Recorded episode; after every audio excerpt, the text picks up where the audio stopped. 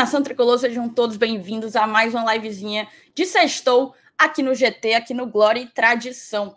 Já vai chegando compartilhando essa live, copia o link que está aqui embaixo. Aqui embaixo você vai encontrar uma setinha, você consegue copiar facilmente o link e espalhe em todos os teus grupos de WhatsApp, chama todo mundo para fazer esse sextou com a gente. Também não deixa de papocar o dedo no like deixa teu like, não te custa nada, nem mesmo tempo, mas para a gente vale muito. É uma baita recompensa ao nosso trabalho e amplia o nosso alcance, né? Mostra para outros torcedores tricolores que o conteúdo é bom, é relevante, eles chegam junto. Hoje a gente vai falar desse dessa reta final, que aí agora sim, a gente já vem falando, é reta final, reta final, agora é finalíssima, é a Last Dance, Fortaleza tem a 38ª rodada pela frente contra o Santos lá na Vila Belmiro. Saulinho, logo menos, vai estar a caminho de São Paulo para poder acompanhar em um loco essa partida.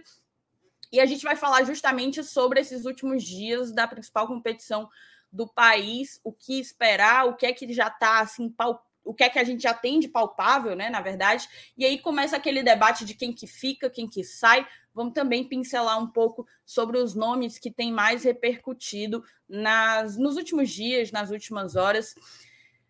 Vou chamar a vinheta, a gente vai começar meio, meio, né? Faltando gente aí, mas quase lá.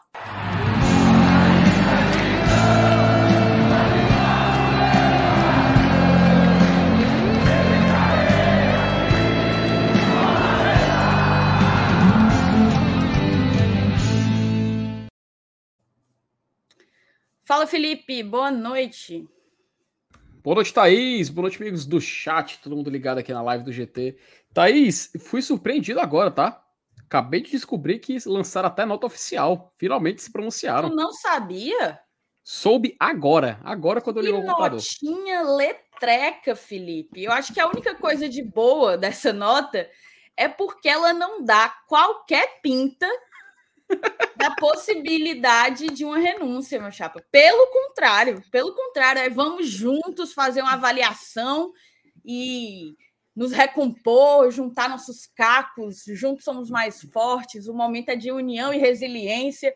Muito bom, inclusive essa é uma ótima pauta para a gente trazer. É digna de um verdadeiro sextou, porque que resenha da peste. Boa noite, Felipe. Boa noite, Thaís. Inclusive, boa noite para o chat, também os amigos que estão acompanhando a gente. Thaís, é, é uma mistura de emoções assim que eu tô assistindo nesse início da live, porque tinha gente. Hoje, só o que teve foi gente mandando no WhatsApp assim: Ei, tu quer dizer que dá pra ir pra Libertadores ainda, né? E é mais fácil, né? Rapaz, o povo ontem, depois que viu a live do GT, Thaís, parece que o povo teve uma injeção de ânimo. O povo teve gente já dizendo que vai comprar cerveja, gente que vai separar umas carnes, gente que vai, vai enxergar com outros olhos esse jogo contra o Santos, porque tinha uma galera levando como amistoso. Tinha uma galera que já tava lá, ah, se for, tanto faz, já tô abraçando a Sula. Thaís, quando descobriram que a gente só precisa de vencer e mais um resultadozinho acontecer, depende de outros, né? Mas só um resultado acontecer, Ave Maria, o povo endoidou. O povo endoidou. Ah, teve até tio meu perguntando aqui se dá certo fazer churrasco. Pera aí, calma, calma. Vamos, vamos segurar, vamos, vamos com calma. Porque esse tipo de comportamento assim, de que, não, já aconteceu, já vai dar certo, não, não quero vir para cá não, deixa pro outro lado, né? Deixa pro outro lado. E é o seguinte, Tô lendo aqui o último, último parágrafo, né, dessa, dessa, dessa carta aberta e, rapaz, pelo jeito vai ficar mesmo, viu? Vai ficar. E sabe quem é que não, não pode faltar, além do Robson de Castro lá no nosso querido rival, Thaís? Sabe quem é que não pode faltar? Quem? O nosso querido Márcio Renato aqui no GT, rapaz. Ele também não pode ah, faltar, rapaz. E aí, boa noite. Boa noite, meu querido. Como é que você tá? Fumo. Muito fumo. Tamo aí, tamo bem, né? Cansado só. Eita, menino. Estão Rapaz... falando do quê? Do channel, é? é? Você não deu nem boa noite, cara. Não, eu dei. A primeira coisa que eu falei foi boa noite. Não, pra nossa grande audiência. Eu dei boa noite, boa noite pra todo mundo. Boa noite pra audiência, boa noite pro, pra vocês dois. Boa noite, porra, agora mais. Ah, velho, Maria. O, o, o, o, rapaz, o homem tá afiado, viu, Thaís? Não, o homem tá poucas ideias. Poucas Ave ideias. Maria. Sim, qual é o assunto aí do channel que você tá falando aí? Rapaz, lançaram a carta Cara, aberta. Você viu que soltaram a carta aberta? Não, vi não. Não? Ah, então vamos ler, vamos ler junto. Vamos, Bota aí na tela aí. Vamos Põe ler na tela. Junto. Pronto. Oh. Peraí, deixa eu ver. Tu tá aí, Felipe? Tô, tô, deixa eu colocar aqui, deixa eu, deixa eu tirar isso aqui e procurar lá. Porque, tá, Vamos ler uma, uma pergunta, Thais, você é bloqueada pelo, pelo perfil oficial de Não, não, não, não.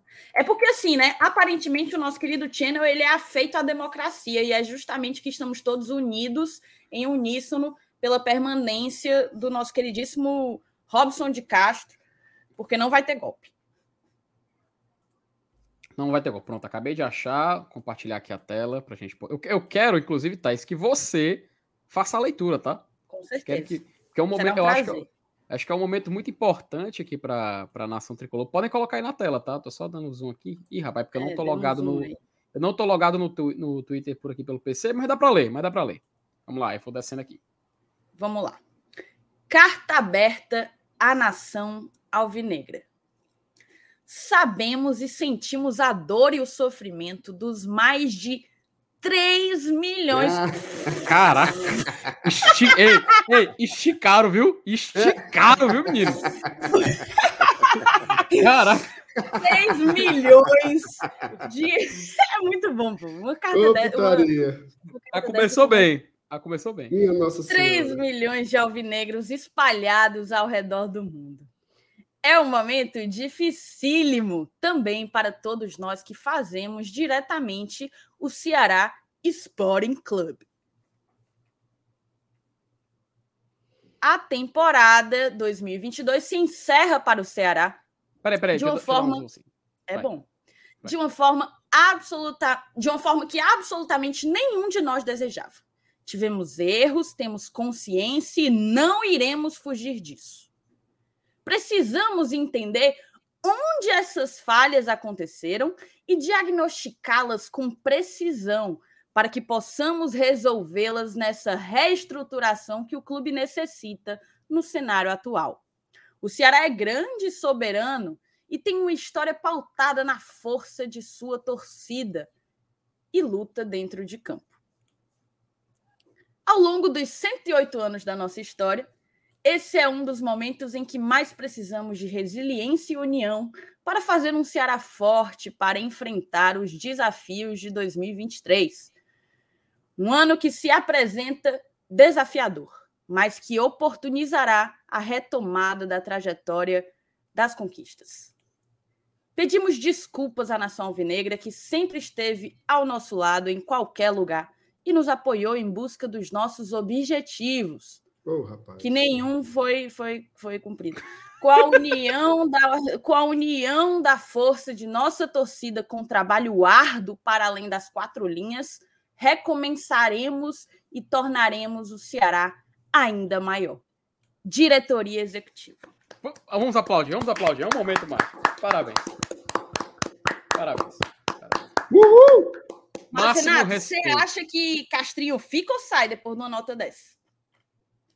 Thaís, existem certos valores que não são negociáveis, certo? E a democracia é um destes. Então, tem que ficar, tem que permanecer.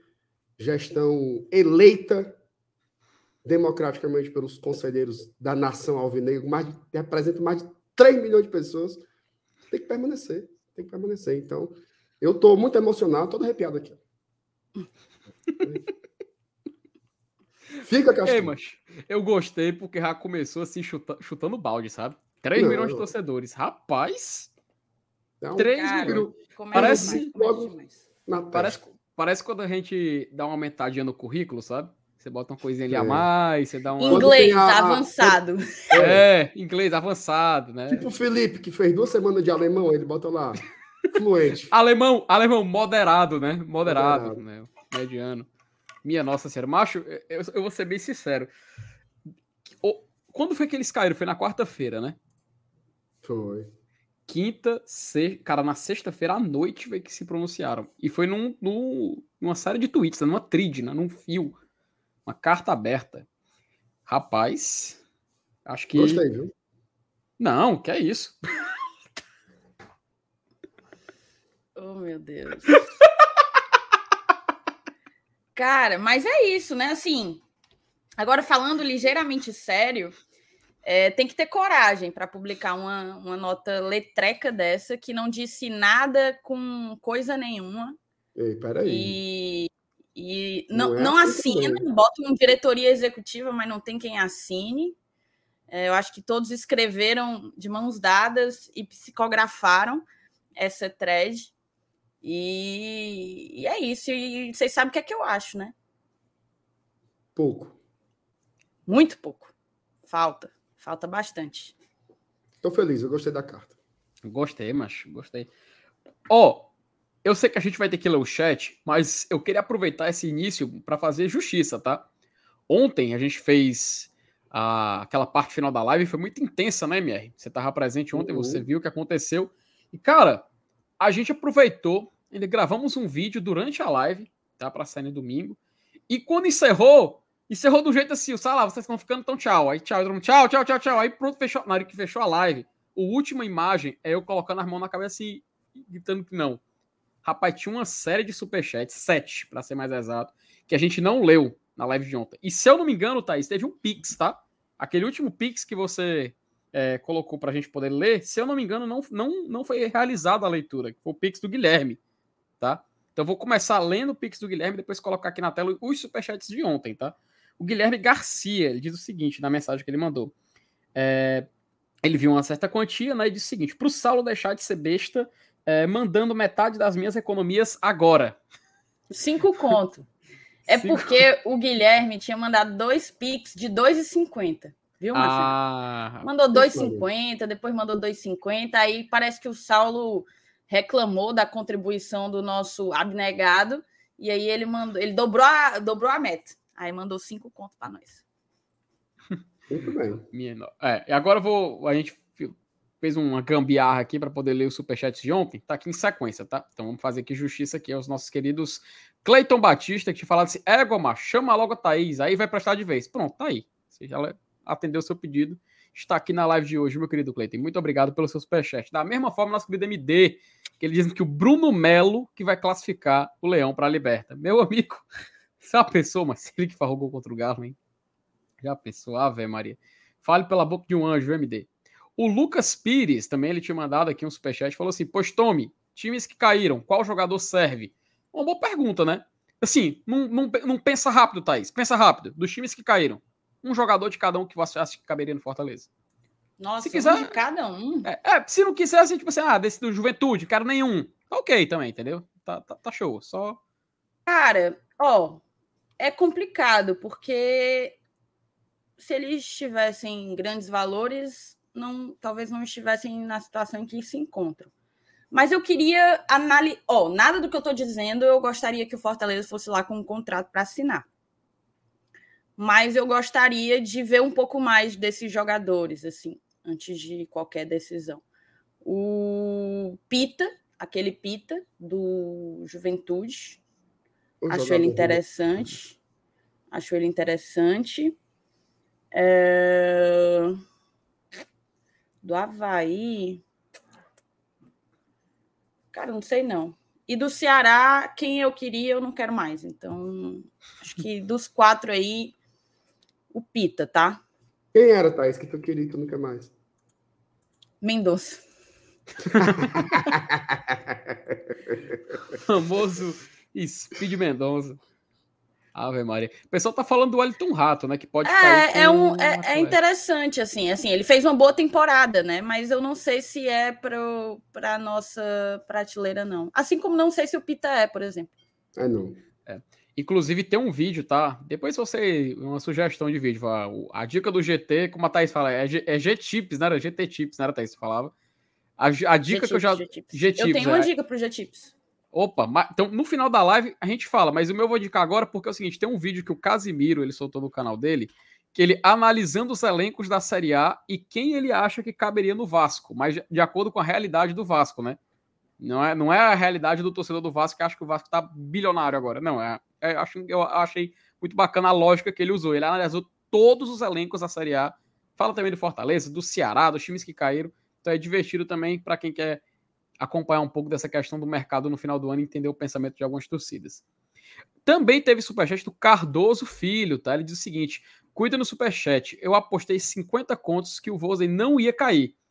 É, peguei ontem, bom demais perder dinheiro desse jeito. Trabalhei por Ô, aqui Felipe, também. Oi. Deixa eu te perguntar, você tem alguma coisa contra mim? Porque você fez a pergunta para a Thaís. ah, meu filho, na minha vez, para eu dar minha opinião também. Perdão, meu filho, eu esqueci. Você, pera, eu esqueci. você falou do Casimiro. Casimiro não tem nada de futebol, mas tudo bem. Você vai lá, não, o Casimiro disse aqui. Eu tô aqui, especialista, hum. e não, não vou falar. Então, ó, faça o seguinte, agora você vai ter a tela só sua para você falar agora. Não, pô, não faço isso não. Eu quero ficar, eu quero ver as reações de vocês aqui. Que é essa chibaca. Ah, Vai lá, fale Sim. aí, fale aí. Cara, assim, do Juventude eu não queria ninguém. Ninguém. Esse Pita aí é mais fraco que Caldibiro. O Peixoto lá jogou mais bola do que ele. É ruim, ruim, é Sim. grosso. O Robson é melhor que ele, Thaís. O Robson no Curitiba fez 10 gols. Esse Pita aí fez uns 4. É ruim doendo. Queira não. Confie. Do Atlético Goianiense, tem alguns jogadores que eu acho interessantes, tá? Tem um lateral direito lá chamado Dudu, que eu gosto.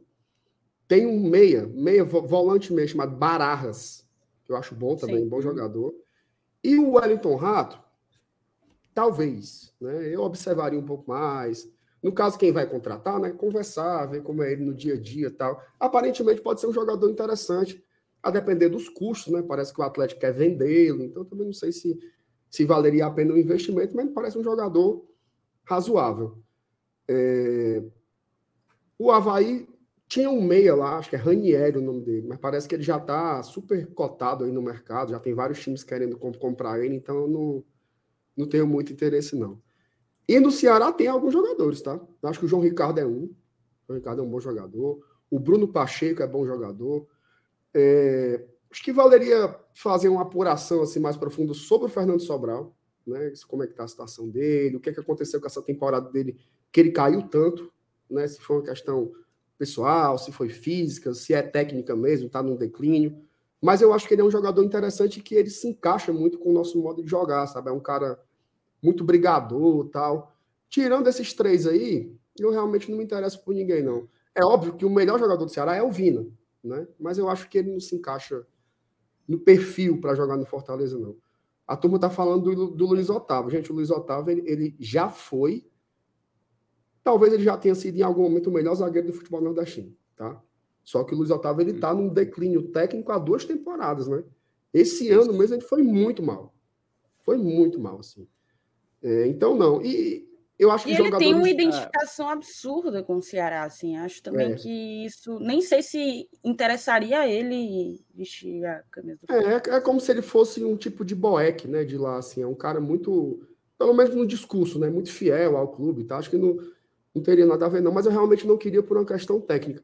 E tem dois jogadores. Cara, tu. tu... Vai, conclui que eu quero não, te fazer um dois pergunta. jogadores lá que eu acho bem interessantes, mas eu acho que são jogadores jovens que o Ceará vai tentar ganhar dinheiro com eles, né? Que são dois zagueiros. Marcos Vitor e Vitor, o Davi Ricardo.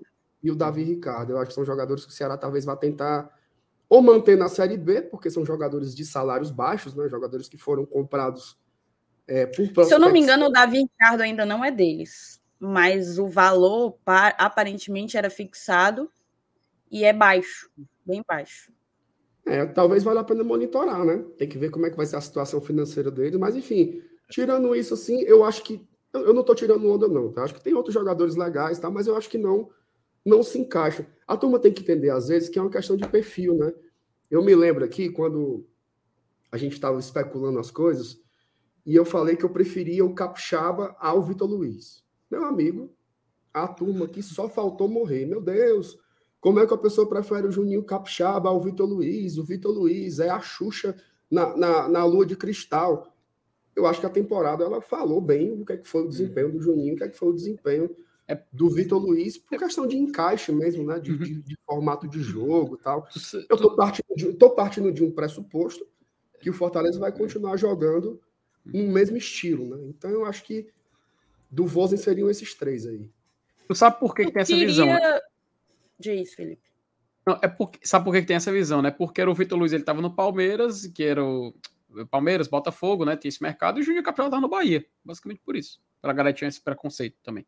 É porque muito também eu acho que o, o Capixaba ele era muito queimado no próprio Bahia, né? Ah, é, só que o Juninho Free Fire, tem... né?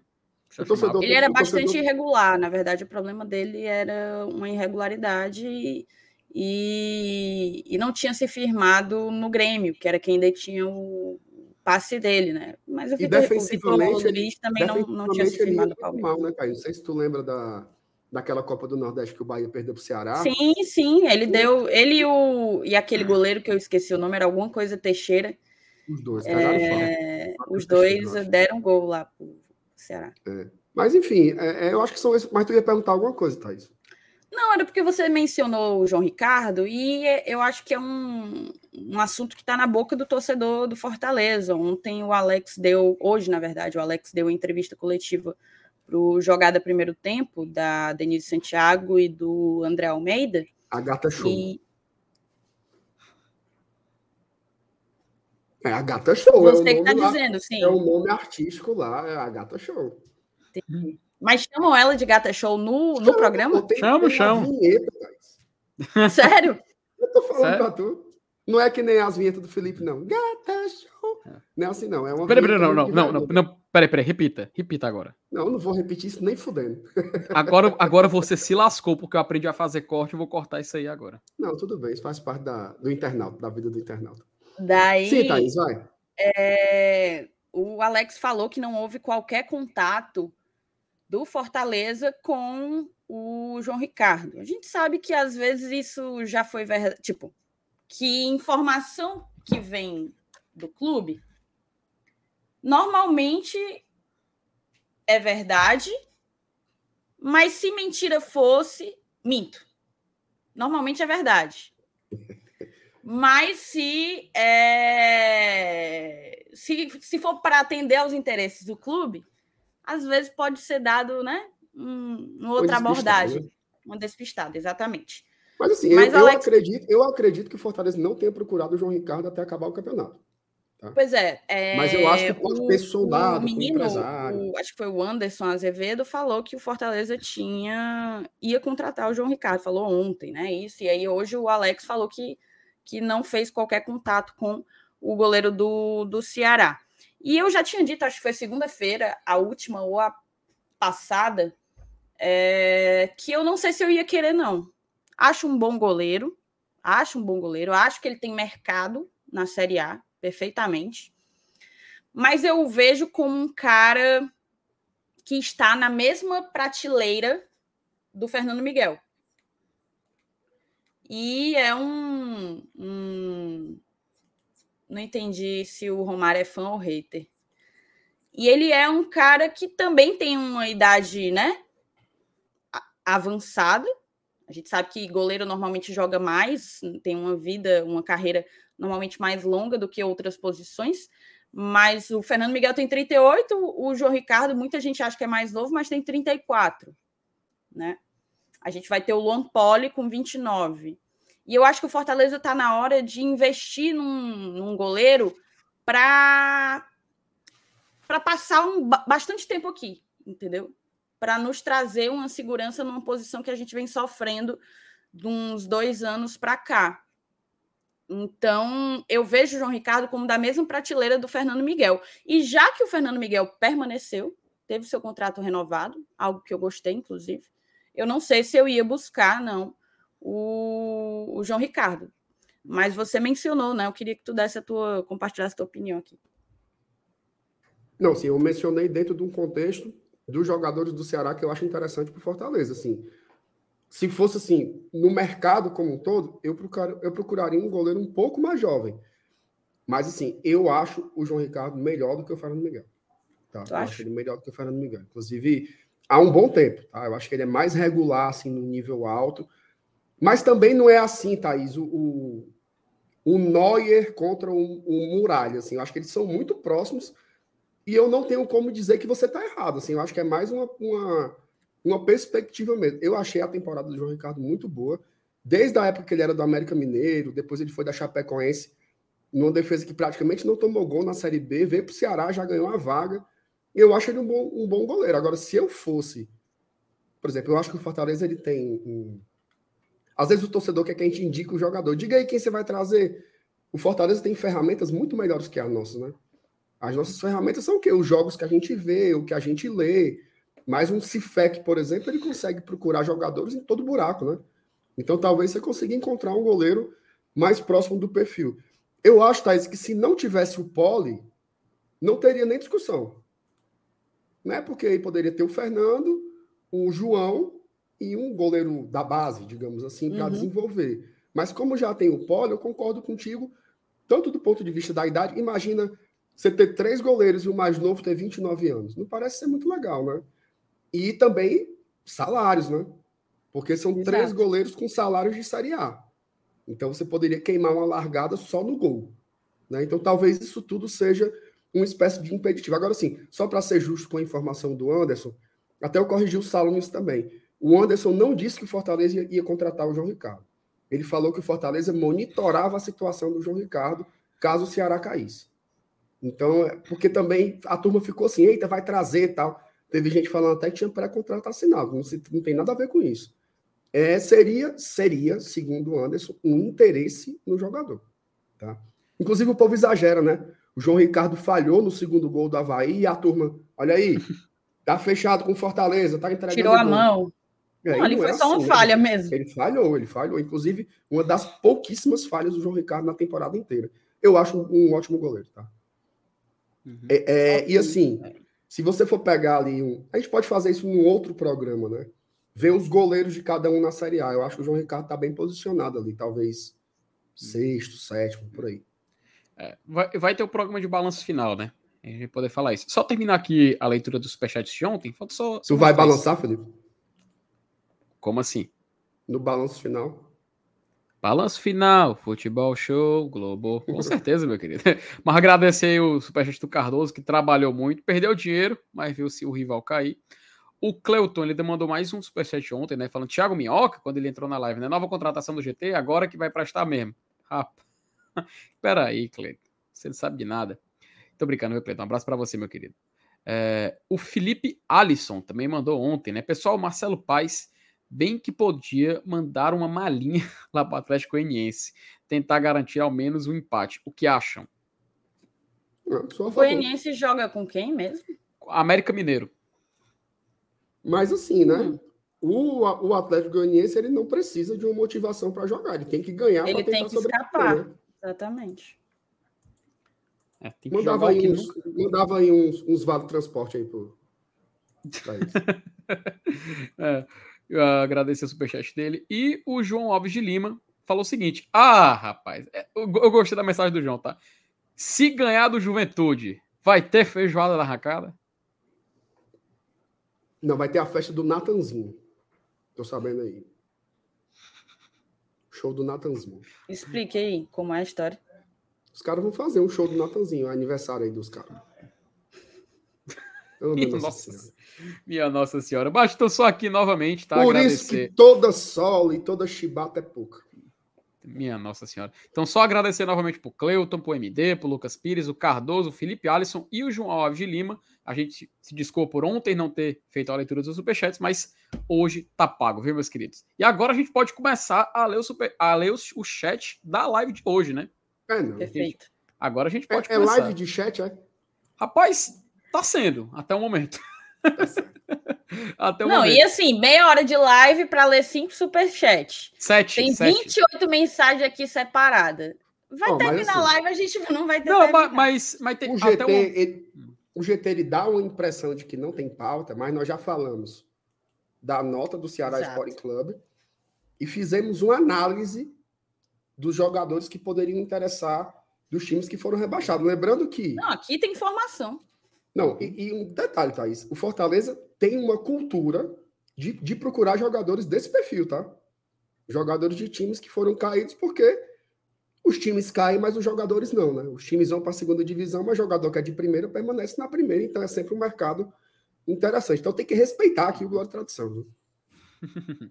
tem que respeitar o GT. Thaís, eu leio aqui. Você quer fazer a leitura do chat? Um speedrun? Posso, posso ler. Então, o Felipe Alisson, boa noite, turma. Será que o Marcelo Paz vai mandar uma. Ah, já leu, né? Ah, é porque ele repetiu o, é, o superchat ontem. O é. superchat é. dele. Valeu, Felipe. Lemos o superchat. Obrigada, tá? Paulo Cassiano, boa noite, seus lindos. Francisco Cavalcante, boa noite, GT. Já entrei com ação no TSE. Podem ficar tranquilos. Não vai ter golpe. Hashtag fica castrinho. O gigante botou, fala bancada, pergunta aleatória. Qual abreviação no placar vocês prefeririam? FEC ou FOR? Na TV, é bem for. aleatória. É bem aleatória. Na Eu vou- TV eu prefiro for. Eu vou ser bem sincero. Porque eu prefiro... que a galera não, não sei se pega tão Que é mais fácil para o telespectador pegar. é. Ó, tem, um, tem uma dificuldade muito grande, porque o Fortaleza ele é privilegiado. Me diz outro time que você consegue confundir o primeiro, as primeiras três letras, o For. Não tem. Sim, um time de relevância não existe. Agora, existe uma Forquinho. complicação. Peraí, pô. Não, Mas existe. Botafogo, bote. É, não, mas assim, não, assim, o. Pois é, mas assim, olha o É, Coritiba. quais são os outros times aí que você confunde, Felipe? Que eu não entendi. Não, é, é isso que eu quero dizer, não existe. Coritiba não e existe. Corinthians. Não, não, olha aqui, Coritiba e Corinthians. Quando você tem o Corinthians jogando, o correto era para ser SCC e você tirava o P, que é Esporte Clube Corinthians Paulista. Agora, quando joga o Coritiba, era para ser CFC, Coritiba Futebol Clube. Não, Só que é pode porque você confundir, falou- entendeu? É porque você falou que era um privilégio do Fortaleza. Ah, não, Só que privilégio. eu acho For- que a maioria não confunde, entendeu? É, Não, tô ligado. Mas assim. O São Paulo é Você- São. Não, olha, olha que louco. Do São Paulo, o São Paulo é uma O bizarrice. do Palmeiras São é pau. Caetano. O do, São- o do São Paulo, o do São Paulo é uma bizarrice, porque o do São Paulo os caras colocam SPO.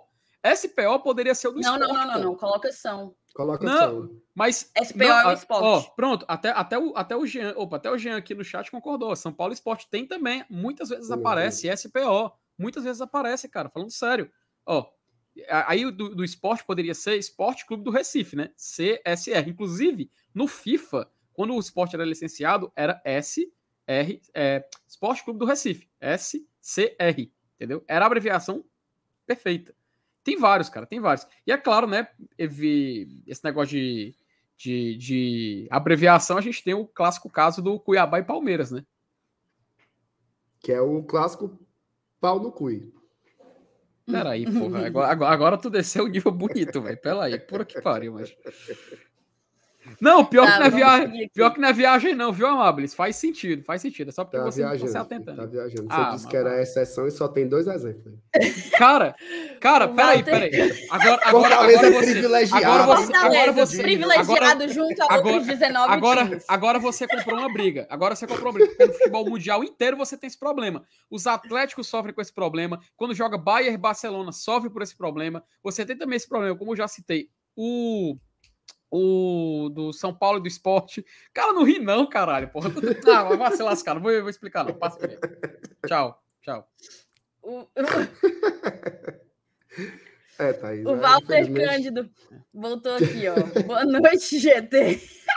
Se o Voivoda não ficar, o próximo técnico é estrangeiro? Walter, por uma razão muito simples, eu acredito que sim. Não há no futebol brasileiro técnicos brasileiros que venham de bons trabalhos e estejam ao alcance financeiro do Fortaleza, digamos assim.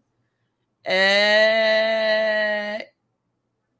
Que a gente possa buscar, entendeu? Não acho que existam, de fato, acho que a gente dormiu um pouco no ponto em termos de, de formação de treinadores. Espero que isso, que isso mude, que seja uma situação realmente que, que consiga mudar. Vem, vem uma geração de, de jogadores vem se aposentando e tentando buscar licenças né, junto à confederação, mas não é algo que muda da- do, do dia para a noite. Então, eu acho sim que a solução é, é estrangeira.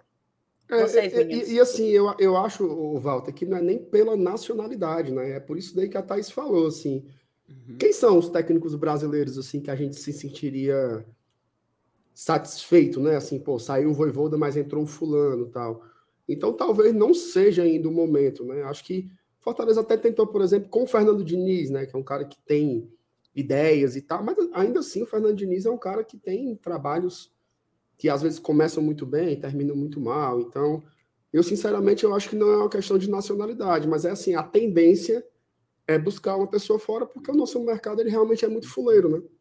Sim, Uhum. porra, com todo respeito ao Dorival, mas a turma estava cogitando o Dorival na seleção. Eu acho que é um. É, é assim, é uma demonstração do esgotamento que chegou o, o- essa questão dos profissionais de, de- de comissão técnica no Brasil. Eu acho que precisa ter uma reformulação profunda. Não adianta você formar bons jogadores se você não consegue formar também bons treinadores, bons auxiliares, bons fisioterapeutas, bons médicos da, da medicina esportiva, bons fisiologistas. Tudo isso faz parte do, da construção de um time de futebol, né? Então, eu acho que o nível é muito baixo. Assim, a turma estava cogitando Diniz, Dorival, Cuca. Eu acho um, um, para uma seleção brasileira, assim, eu acho que não tem nem, nem muita comparação. Imagina para um clube, né?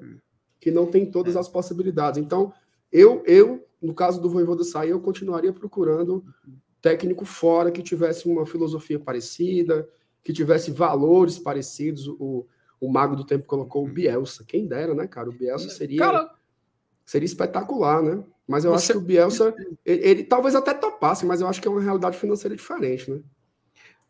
Você, você falou algo muito importante, porque a questão da escola, você compara com, com os clubes argentinos, cara, e não tem nem não tem nem assim. Faz vergonha, sabe? Porque você olha para o futebol europeu, por exemplo, você vê muitos, muitos treinadores argentinos fazendo sucesso. Acho que o caso de maior relevância talvez seja até o do próprio do próprio treinador do Atlético de Madrid, cara, o, o nosso querido Simeone, que é, é meio que revolucionou o futebol de lá. É claro, o pessoal cita o Bielsa, mas, por exemplo, tem o Crespo aqui no futebol brasileiro. Ele não, acredito que ele não tem é, uma. Ah, vai se lascar, MR. Eu não. eu, não, eu acredito. Que é eu acredito. Que ataque gratuito, eu tô aqui você, você fica aí brincando no chat privado, aí, eu, aí você me complica na hora da explicação. Eu, vou ver, eu, vou ver, eu vou ver o que é, pensando que é algo importante enquanto eu estou explicando, aí o cara vai e me atrapalha. Mas sim, vou continuar. Você viu que você vê que no Brasil a gente teve o exemplo do Hernan Crespo que acabou não funcionando. É, você tem por, até o próprio Becachete que fez sucesso no futebol sul-americano, todo ano é especulado mas nunca de fato vem para o Brasil. A, a, galera sempre cita o treinador do Lacaleira, que depois que perderam o Voivoda, eles chamaram de volta o Francisco Meneghini, Menegini, nunca acertou a pronúncia, que também é de uma escola parecida. Então, existem treinadores que têm o perfil, tá? Não é só o. A gente tem que entender que não é só o Voivoda, tá? Não é só o Voivoda que tem esses métodos, tem essa, essa essa linha de trabalho semelhante. O próprio Crespo, quando iniciou no São Paulo, a gente via uma, uma, escalação que lembrava do Fortaleza, de três zagueiros, com cinco jogadores de meio campo, mas que ficavam mudando durante o jogo, porque isso faz parte da escola argentina. E, aliás, não é necessariamente a escola argentina, é uma parte da escola de, de técnicos argentinos, não é necessariamente algo é, é, geral, até porque, por exemplo, o Gabriel Reis, ele tem um, um, método de treinamento diferente, entendeu? Você tem, sei lá, o, o cara, eu nunca acerto a, a, a pronúncia, é Zubeldia, Zubendi também tem o seu modo, modo de trabalho, então eu acho muito importante a gente observar com muita atenção, com muita inteligência, para poder, se caso o Voivoda saia, trazer um técnico que a gente tenha certeza que ele vai topar o projeto e que ele vai conseguir, com as ferramentas que Fortaleza possui, imprimir um trabalho com resultado positivo. Vai Ó, dar Felipe, muito trabalho, mas a gente sabe que é complicado assim mesmo. Ó, só para ver como não é, não é questão de nacionalidade. Assim, e dentro da Argentina tem escolas muito diferentes. Por exemplo, o Alisson citou, citou o Zelinski, que é o cara é, que estava no Estudiantes. Exatamente. Não tem nada a ver. Não tem nada a ver com o Voivoda. Assim, o Zelinski é totalmente diferente. Ele joga de uma forma muito mais defensiva, né? Com... Burocrática. Ó, eu vou falar uma coisa aqui. É só uma metáfora para entender. Tipo, ele é tipo um Guto Ferreira na forma de jogar, entendeu? Joga com. Primeiro defende e depois vê o que pode fazer com a bola. Assim, não tem nada a ver. Uhum. É, agora, sim, ele é muito bom no treinamento de bola parada, né? Jogada aérea. Mas sim. É, e que é um. E que é um... Então, assim, não é só ser argentino, né? É ter também. E, e que é um método. semelhantes, né, Felipe? E que é um método do já citado Diego Simeone, cara. Olha como joga o Atlético de Madrid desde. Acho que vai fazer 10 anos já que ele tá lá. Desde 2011, 2012. Olha como é que joga o time, até o pessoal criou o termo parque de bus, estacione o ônibus. O Mourinho fazia muito isso também na Europa. Só que, isso. por ser argentino, o Simeone chama a atenção. E, meu amigo, hoje, atualmente, o Atlético de Madrid ele tá definhando com esse estilo, estilo de jogo. Já está desgastado. Já está completamente defasado. Tanto que o time já foi eliminado da, fa da fase de grupo da Champions League e nem para a Europa League vai. Então você Saturou, vê que é um, né?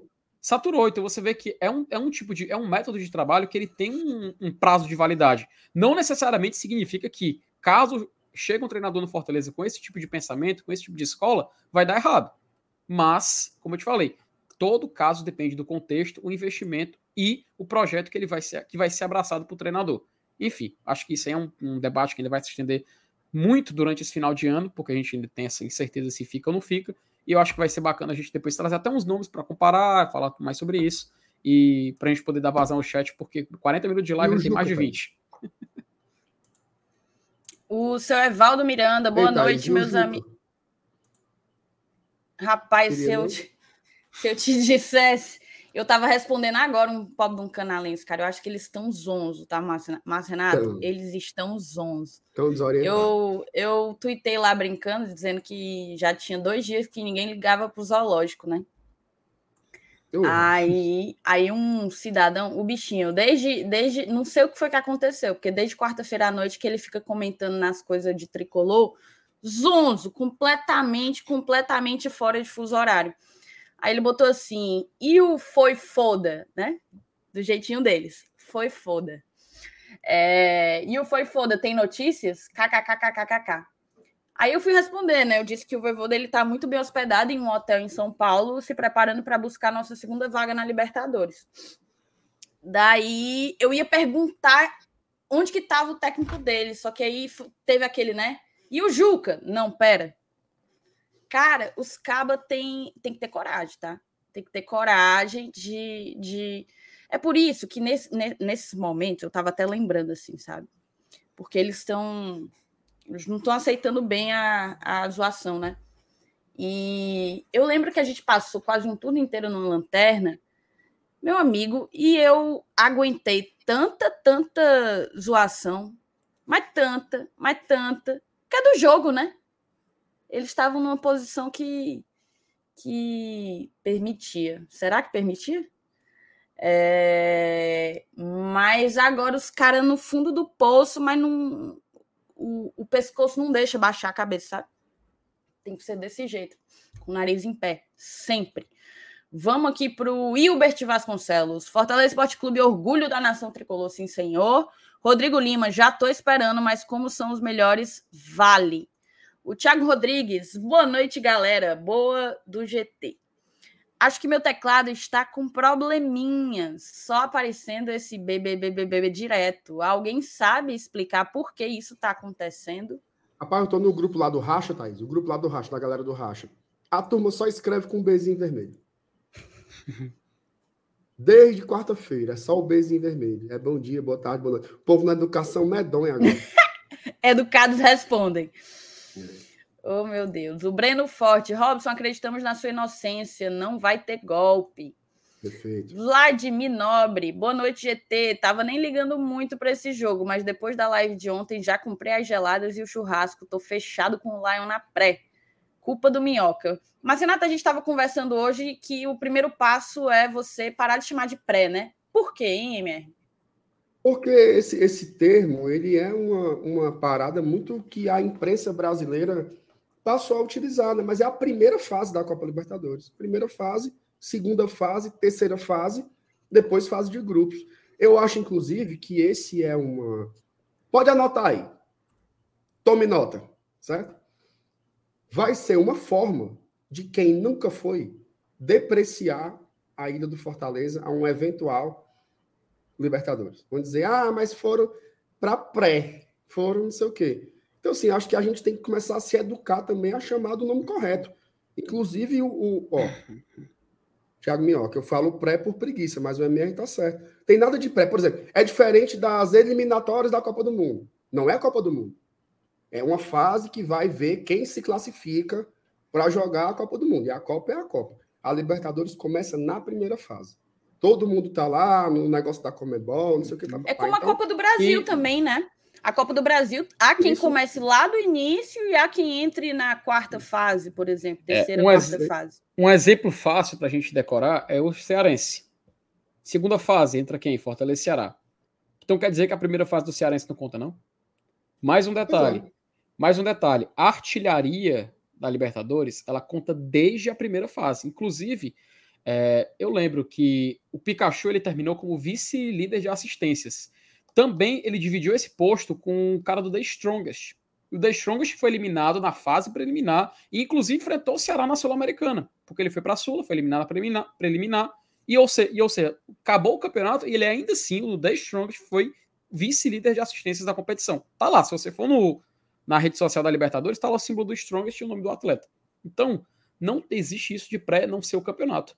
Faz parte, inclusive, a prova máxima disso é na artilharia do campeonato. Se o cara fizer 15 gols no primeiro jogo, sei lá, contra o Sindicato dos Caminhoneiros, vai contar. Ele vai ser o artilheiro da competição. Então, isso aí é incontestável e que acabe qualquer tipo de dúvida. Então, é, é, no, caso, no caso, o Fortaleza entraria na segunda fase da pré-Libertadores. Né? jogaria, isso. passando da segunda, jogaria. Até alguém perguntou aqui, ó. Se o Fortaleza cair na pré-Libertadores, joga a Sul-Americana? Não. Ele tem que passar da segunda fase. Aí, na da terceira primeira, né? fase, se ele ah, cai, ah, joga a Sula. Se uhum. ele ganha, vai para a fase de grupos, tá? Exato. É. Seguindo aqui. Olha aí, é... a, a, é mensagem do Minhoca. A mensagem do Minhoca é muito boa conta já no ranking da Comebol, né? Então, assim, é a uhum. mesma competição, não tem essa, não. Isso. É isso aí. Então é isso. Fortaleza briga domingo pela Libertadores, moçada. Bom, pela Mas... segunda Libertadores consecutiva. A nossa briga é essa. Esqueça esse negócio de pré, porque isso aí é a coisa do, do da turma que fica desmerecendo a conquista. É. Marcelo Girão, boa noite, GT. Ainda acredito no G8. Resultados para alcançarmos o objetivo são factíveis. Fica, Voivoda eu estava ontem assistindo ao jogo, né? É, e aí acabei deixando de assistir o final da live. Foi quando você entrou, foi quando o Minhoca entrou. E aqui vocês trouxeram informações muito valiosas que vou, vou repetir para a audiência rotativa e que muita gente hoje, inclusive da, da mídia tradicional, passou informação errada, tá? O Fortaleza ele só depende de duas variáveis ele tem que vencer. Essa é a primeira variável. Necessariamente. Não vencer o Santos, já era G8. E vencendo, ele tem que torcer ou por um empate do, do América Mineiro ou por uma derrota do Atlético Mineiro. Então, nossos olhos estarão assim vidrados, um olho no jogo do Lion, outro olho em Minas Gerais, porque é de lá que vem é, a resposta, né? A resposta para pro, a realização do nosso sonho. O Vini. E assim, tá, só para dar uma ênfase, porque desde ontem no Twitter, a cada 15 minutos alguém pergunta a mesma coisa. Você esqueceu do jogo Botafogo? Não. O jogo do Botafogo não importa. Acho que a minha internet. A minha internet caiu? Não, tá, tá bom, tá bom, tá, tá. bom. O jogo, o jogo entre Atlético Paranaense e Botafogo não importa para a classificação do Fortaleza para a Libertadores. Ele pode até mudar a posição, mas não é o jogo que vai definir. Então, tanto faz o Atlético Paranaense ganhar, sem empate, ou o Botafogo vencer. O que a gente tem que fazer é secar os mineiros. O Atlético Mineiro perder, tá? ele não pode nem empatar nem ganhar, ou o América Mineiro não vencer. Ou seja, empatar ou perder. É uma coisa ou outra, não precisam ser as duas coisas, é uma coisa ou outra. Repetindo, ou o América Mineiro não vence, ou o, o, o Atlético Mineiro perde. Tá? Uma das duas. O jogo do Botafogo com o Atlético não nos interessa. Show de bola. O Vini botou aqui. O Vini tá me fazendo raiva, viu, menino? Pelo amor de Deus. Você entendeu, meu amor?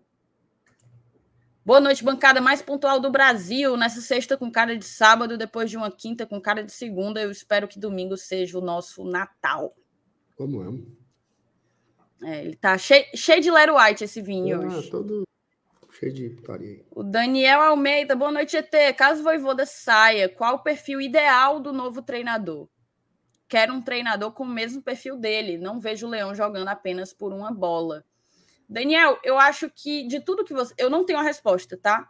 Pra... Eu não tenho o nome, na verdade. Mas de tudo que você falou, eu concordo demais que o que tem que ser buscado é o perfil ideal.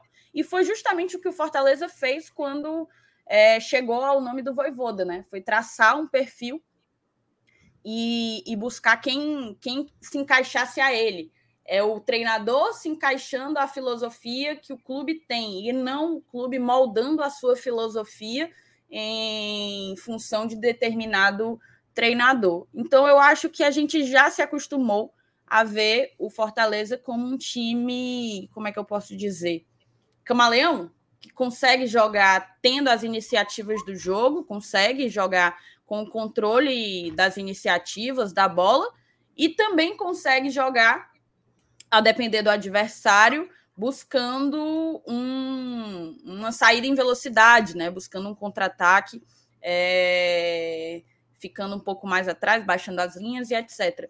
Uma coisa que me chama muita atenção do Voivoda é, é a capacidade que ele tem de mudar essa chavinha facilmente, a depender do adversário. Pelo menos foi isso que passou a acontecer no segundo turno do campeonato. Acho que ele pegou assim o ponto do doce e eu não queria, eu não queria considerar essa possibilidade. Acho que eu ainda até domingo eu não tô nem olhando muito assim para isso, sabe? Tô vendo muita gente falar. Hoje eu dei uma sentida, mas é, acho que o, o ponto de tudo que você falou, o mais importante é isso, é buscar um perfil, né, gente? Sim, sem dúvida, sem dúvidas. E eu acho que o, o, Daniel já respondeu, né? Um perfil parecido com o do Voivoda. Eu gosto muito, eu, eu me lembro, Thais, como se fosse hoje, assim, a gente analisando o Voivoda quando ele começou a ser especulado, né? E uma das coisas que a gente falava é que, embora ele tenha preferências de jogo, a grande marca do Voivoda era estudar cada adversário e montar uma estratégia para cada jogo. O Voivoda faz isso. Quando perde, a turma, né? Eita, Pardal, já mexeu de novo, não sei o quê. Mas ele tem vencido muito mais do que perdido desde que chegou aqui. Então, sinal que funciona. Só que só que só leva o nome de Pardal quando o fumo entra, né? Quando as vitórias chegam, treinador é o melhor do mundo. Então, acho que é nesse perfil aí, um cara que consegue estudar cada jogo tal. E o Voivoda é muito isso. O cara tá com a cabeça no Santos agora 100%, em como tentar traçar uma, uma estratégia e montar uma onzena ali para começar o jogo, para tentar ganhar o jogo lá, né? É isso. O Grisim botou aqui, boa noite. O Eider do O botou Walter Cândido. Mandou uma mensagem para o Walter. Se o Voivoda se Voivoda no se queda, el próximo entrenador poderia ser um estrangeiro, pero no Lúcio. Rapaz, respeito o Lúcio. Respeito o bichinho do Lúcio. Queria Thelma Maria. Oura? Para aprender com Voivoda? Ele devia fazer, né? Um estágiozinho para ver se. Bichinho, Eles iam se entender na língua e tal, mas hum. antes de ir lá no rival, o rival devia ter mandado para cá para ele saber mas você o... sabia que eu não duvido o Lúcio virar um bom treinador, não?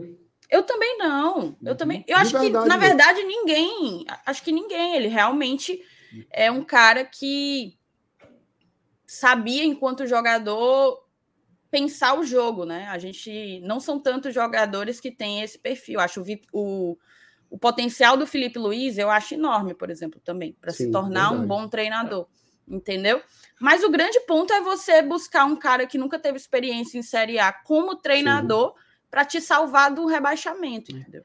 A gente, tem uma, né, a, gente tem um, a gente tem um exemplo que a gente conhece bem, pô. O Rogério, primeiro trabalho dele no São Paulo. Foi bom? Não. E Na verdade, porque... assim, não foi de um todo ruim. É, e, e, isso porque ele assumiu no Campeonato Paulista, depois ele começou, disputou, jogou aquele, aquele começo do ano de 2017 Aí teve tanto que foi demitido, voltou a estudar, né? Foi, é, é. Inclusive tem até foto dele na Inglaterra, visitando o CT do Liverpool, do Mas Manchester City e tudo mais. Né? É, exato. Não, ele, pois foi, é. ele foi fritado. Eles mancharam o time inteiro. De Mas início eu... eu falei que uhum. não, porque ele realmente não conseguiu é. converter em resultados esportivos. Então, mas se você for olhar em termos de desempenho para ele agora, não foi muito diferente. E não, mas, mas o São Paulo inteiro. Acho que ele não, mas 13 é jogadores é, ali. É isso, que, é isso que eu quero dizer. O primeiro trabalho dele não se concluiu em sucesso, não foi bem sucedido. Cada um tem seus motivos e peculiaridades. Sim. Um caso não vai ser idêntico ao outro caso. Tem um contexto, óbvio. Mas o que eu tô querendo dizer é que isso não significou, pelo fato dele ter fracassado no seu primeiro trabalho como treinador, que ele se tornou um treinador ruim ele no lugar certo, na hora certa e com o trabalho correto, entregou, pô. A, nós somos exemplos vivos, exemplos vivos disso. É isso. O Vini botou, eita, que a mulher que mais. Eita, que a mulher que mais causa dor de cabeça e de cotovelo nos frequentadores da João Pessoa está na bancada. Hoje a live e a Reiman serão maravilhosas. Estou tão comportado ultimamente, Vini. Kaique gente... diz: A gente só fez ler, né?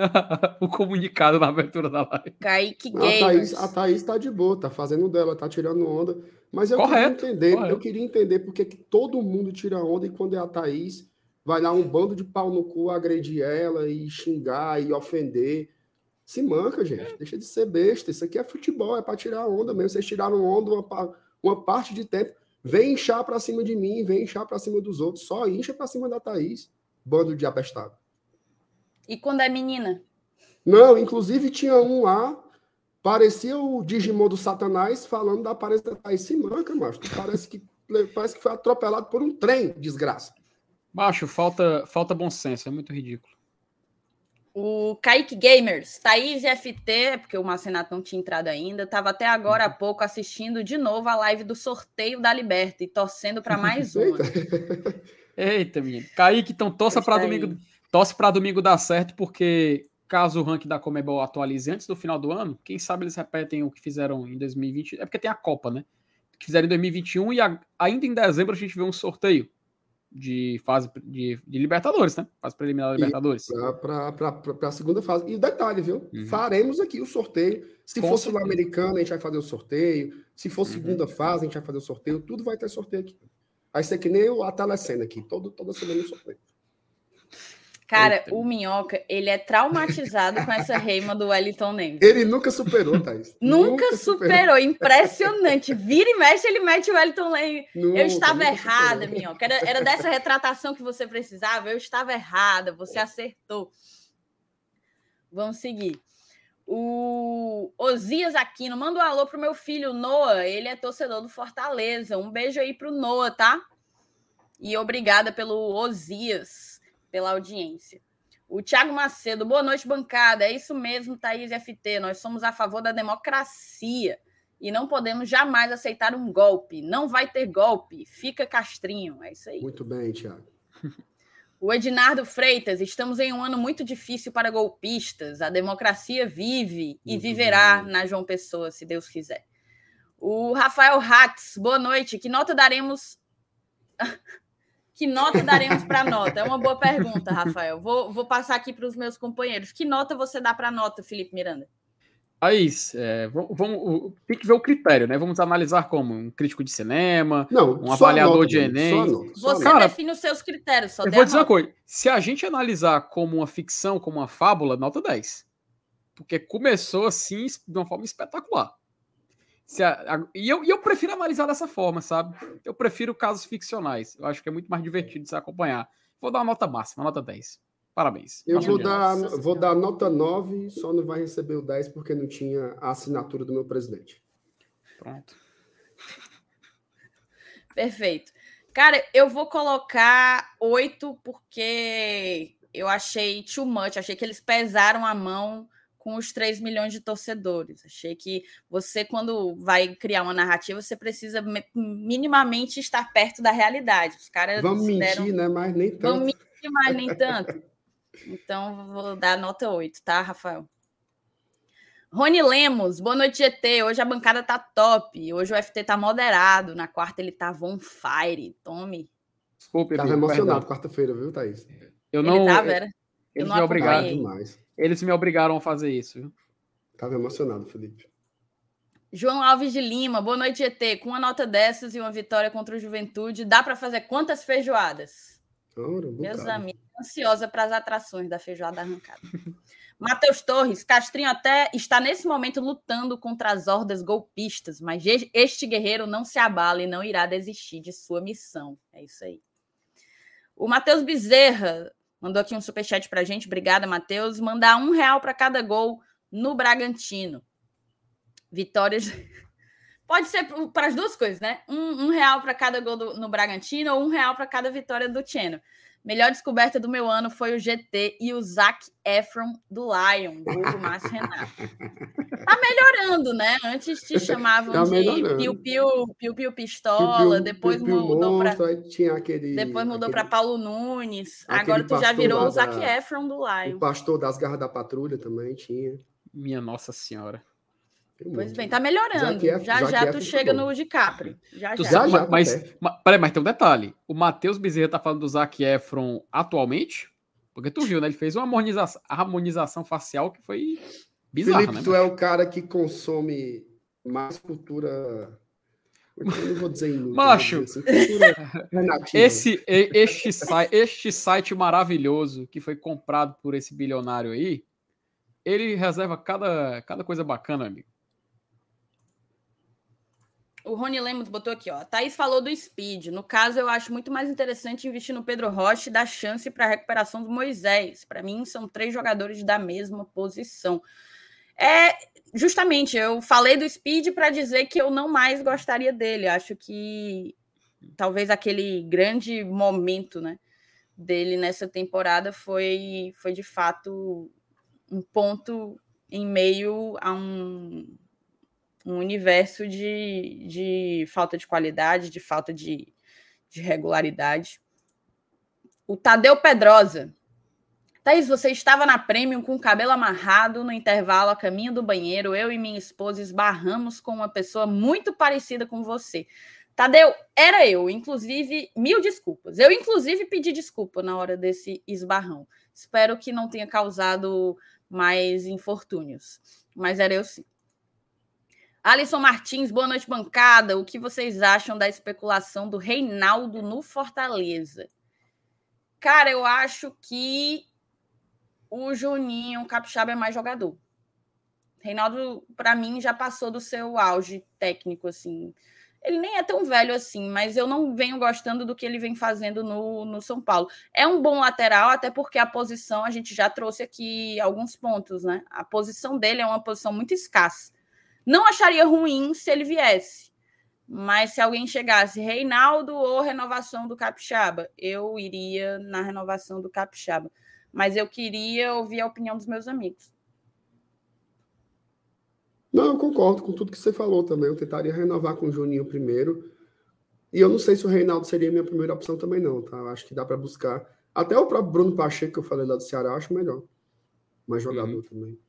Assim, é. o Reinaldo, eu acho que ele já ele já viveu assim. Porque é óbvio que quando o time tá mal, né? Fica meio difícil de você dizer o que é que é a performance do jogador que caiu ou o que é o time realmente que afundou. E o São Paulo vem muito mal, né? Mas eu acho que o Reinaldo já caiu bastante, assim. Eu acho que ele não seria uma boa, não. Assim, aliás, não é que não seria uma boa. Eu tentaria outros jogadores, talvez, antes dele aí na fila. Talvez um cara um pouco mais jovem, ele tem 33, 34 anos por aí. Acho que eu tentaria um cara um pouco mais novo. É isso, também. E tu, Felipe? Concordo, Thaís, até porque essa, é, é, assim sempre fala como essa questão de laterais, laterais são complicadas né, no futebol brasileiro. Tanto que o Juninho Capixaba ele fez uma, uma reta final de, de Campeonato Brasileiro um pouco mais notável. Uh, parece que virou um leilão, né? Todo mundo querendo o Juninho Capixaba. E, inclusive, aliás, eu vou até segurar esse ponto, porque já é a nossa a próxima pauta depois que terminar o chat, né? Então, vou até segurar aqui a, a, opinião. Vamos, vamos terminar aqui que a gente já emenda nesse assunto. Ok. O Artemio Alves, bancada, vocês acham que Barbieri não seria um bom nome e dentro da nossa realidade? Estava falando sobre isso em um grupo que eu participo alguns minutos antes de entrar ao vivo, Artemio. Eu não vejo com bons olhos. Não vejo com bons olhos, definitivamente. Acho que sair do Voivoda para o Barbieri é uma queda gigantesca de, de, de qualidade, de filosofia técnica, digamos aqui, digamos assim, para o que eu, que eu gostaria para o Fortaleza. O Barbieri teve à sua disposição um dos maiores orçamentos do Brasil, assim, é um time, o primeiro grande time empresa, digamos assim, né? É, da Série A e não conseguiu fazer nada com isso. O melhor que ele conquistou foi uma final de Sul-Americana, o que é, para mim, na minha visão, é muito pouco para o dinheiro que eles têm, entendeu? Para as condições que foram oferecidas a ele. Então, nunca teve, nunca ganhou nada, nunca teve muita muita regularidade. O Bragantino esse ano sequer conseguiu ir para a Sula, se eu não me engano, acho que foi em quarto do grupo, é, agora em 2022. E então acho que foi um. Terminou um trabalho de regular para ruim, na minha visão. Então não, não iria atrás do Barbieri, mas vou ouvir os meninos também. É, assim, o Barbieri é um treinador que, quando ele começou no Flamengo, ele foi, foi razoável, né? Razoável para bom. Parecia, fez... é, parece promissor, né? Mas eu não venho gostando dos últimos trabalhos dele. Pois é, e, e até muitos torcedores do Flamengo acreditam que o time que, ele, que foi entregue para ele naquela época não, não ia proporcionar um trabalho que a longo prazo poderia dar um resultado. Eu vejo muitos torcedores do Flamengo falando sobre isso, até me surpreendi um pouco. E agora no Red Bull Bragantino, muito por conta da estabilidade, né, que até tema na live que a gente comentou, se não me engano, nessa semana ou na semana passada, que por conta da estabilidade que ele tem lá no Red Bull, ele poderia passar por um momento ruim e acabar permanecendo no cargo, o que realmente aconteceu. Essa temporada inteira foi muito abaixo da média. Ele não conseguiu se classificar nem na Copa Libertadores, foi eliminado em último lugar do grupo, nem para a Sul-Americana foi uma campanha muito abaixo também nas Copas. Chega agora no Campeonato Brasileiro com um orçamento que a expectativa era uma briga até por G8, tá? Não necessariamente G6, bastava você ficar ali na primeira página. E vai ser assim, tá indo para a Sul-Americana muito pelo que fez no primeiro turno do campeonato. Então, realmente um trabalho muito abaixo, muito abaixo. Não necessariamente isso significa que ele é um treinador ruim, ele pode só é, é, tá passando por um momento de desgaste no clube do qual ele está trabalhando. A gente sabe, a gente já falou que Lá o método de continuidade é diferente de um clube mais tradicional. Então, não estou dizendo que é um nome ruim, tá? Calma, ele saiu já do Red Bull. é, já saiu, foi demitido, inclusive, hoje, né? Foi demitido, perdão, não, ontem, né? Na, dias, um, é. é. um dia após a partida. E já foi desligado, até ele, ele mostrou surpresa, né, no, no seu desligamento, porque faltando um jogo para acabar, ele já, já saiu do clube. E, assim, é um nome tão interessante, eu não digo que é interessante agora para o Fortaleza, mas é um nome, assim, que o mercado agrada tanto o mercado que até o próprio Santos já colocou como um nome para se negociar para a próxima temporada. É um treinador que tem métodos, inter... métodos interessantes e que não vou dizer que Voivoda saindo eu queria ele, mas eu acho que é um nome para se botar no papel estudar um pouco mais e quem sabe a gente poder avançar um pouco caso seja a escolha de quem está lá no comando. É, eu, eu tenho uma, uma visão, acho que entre vocês dois aí, assim, eu acho que o, o Barbieri ele tem ele tem conceitos interessantes, assim, ele é um treinador jovem, mas eu ainda queria ver mais, assim, sabe? Eu acho que ele é um cara, assim, se você pega dos brasileiros, eu acho que ele é um cara que tem um potencial legal. É, se você pega a totalidade do que ele fez no Bragantino, acho que foi um trabalho legal, assim. Esse ano, acho que a gestão do Bragantino fez opções estranhas, né? Assim, porque vários jogadores do ano passado saíram e eles repuseram de uma forma no meu ver, é equivocado. Acho que o Bragantino fez um time pior do que, fez, do, que, do que do ano passado. E eu acho que eles perderam um pouco a mão assim entre aquele equilíbrio, sabe? De você fazer um time competitivo e você fazer um time que serve como comércio, né? Formar jogadores para vender. Tá? Acho que uhum. desequilibrou. E eu tenho muita curiosidade para ver como seria o trabalho do Barbieri num time mais convencional, em que ele participasse das, das contratações, em que ele formasse os times, se ele viesse para o Fortaleza, ele, for Fortaleza, ele teria que fazer isso. Né? E lá no Red Bull Bragantino, não é ele quem faz isso. É a empresa que, que decide quem é interessante contratar e quem não é. Ele é um cara muito focado nos aspectos do campo. Treinar o time, bota para jogar e tal. Então eu acho que não tem muito a ver. Assim. Eu acho que seria bom para o Barbieri, de repente, pegar um time assim, como Fortaleza, entendeu? Mas que não seja a gente, porque eu não quero ser laboratório dele. Mas eu não, eu não veto o nome dele, não. Assim, se viesse, mas não meu Deus, que desgraça. Não, não é isso. Mas eu acho que o Fortaleza ele já está num, sei lá, um sarrafo está um pouquinho mais alto, assim, entendeu? Você está com o Voivoda, se você perde o Voivoda, você tem que trazer alguém tão bom quanto ele ou melhor. Tá? Não dá para a gente dar assim, ah, vamos, vamos apostar de novo num cara. Assim, quando o Voivoda veio para cá, ele tinha muito mais currículo do que o Barbieri tem. Né? Ele já tinha feito trabalhos consistentes foi vice-campeão nacional no Chile com um time totalmente inexpressivo, que é a União La Calera. Então eu acho que tinha mais rodagem, entendeu? O, o Artemio coloca assim: nós somos laboratório do Sene, fomos, mas a gente estava saindo de uma série C, indo para uma série B depois de oito anos, e a nossa meta era ficar entre os dez. Você fazer um laboratório assim é uma coisa. Você fazer um laboratório na Série A mais difícil de todos os tempos, que vai reunir 15 campeões brasileiros, não dá para fazer laboratório em 2023, né? Eu acho que é um, é um outro momento. Tá? Não é o momento do, do, do Barbieri, não. É isso. É, o Jorge Sucupira, Thaís, não é que não conseguem baixar a cabeça, a psicologia explica. Em todo acesso há uma grande carência. A insegurança é clara como a luz do sol. Superchat aí do Jorge Sucupira. Como é isso aí que ele tá falando aí? Do Ceará, né? Ah, tá. no excesso de soberba. Ele botou que não é que não conseguem baixar a cabeça, mas é porque em todo excesso há uma grande carência. Acho que de títulos, inclusive.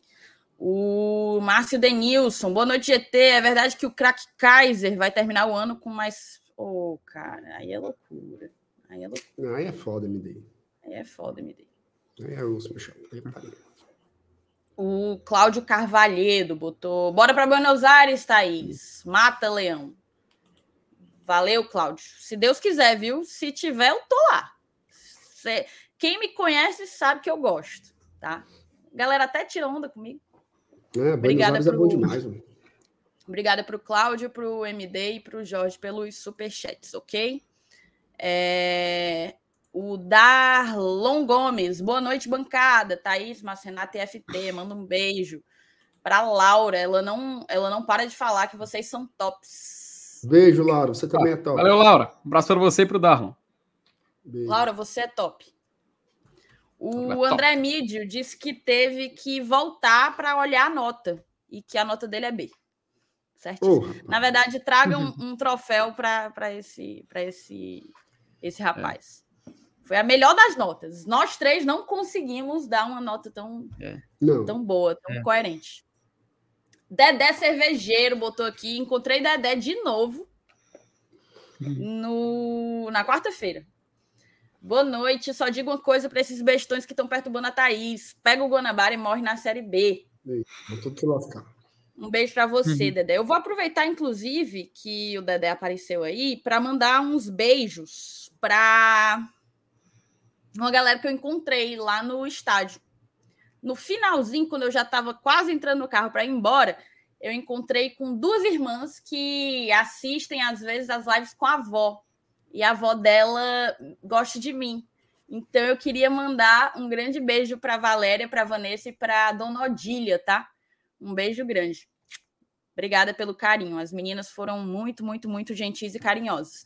Teve também o Leandro, que eu não sei o, o sobrenome.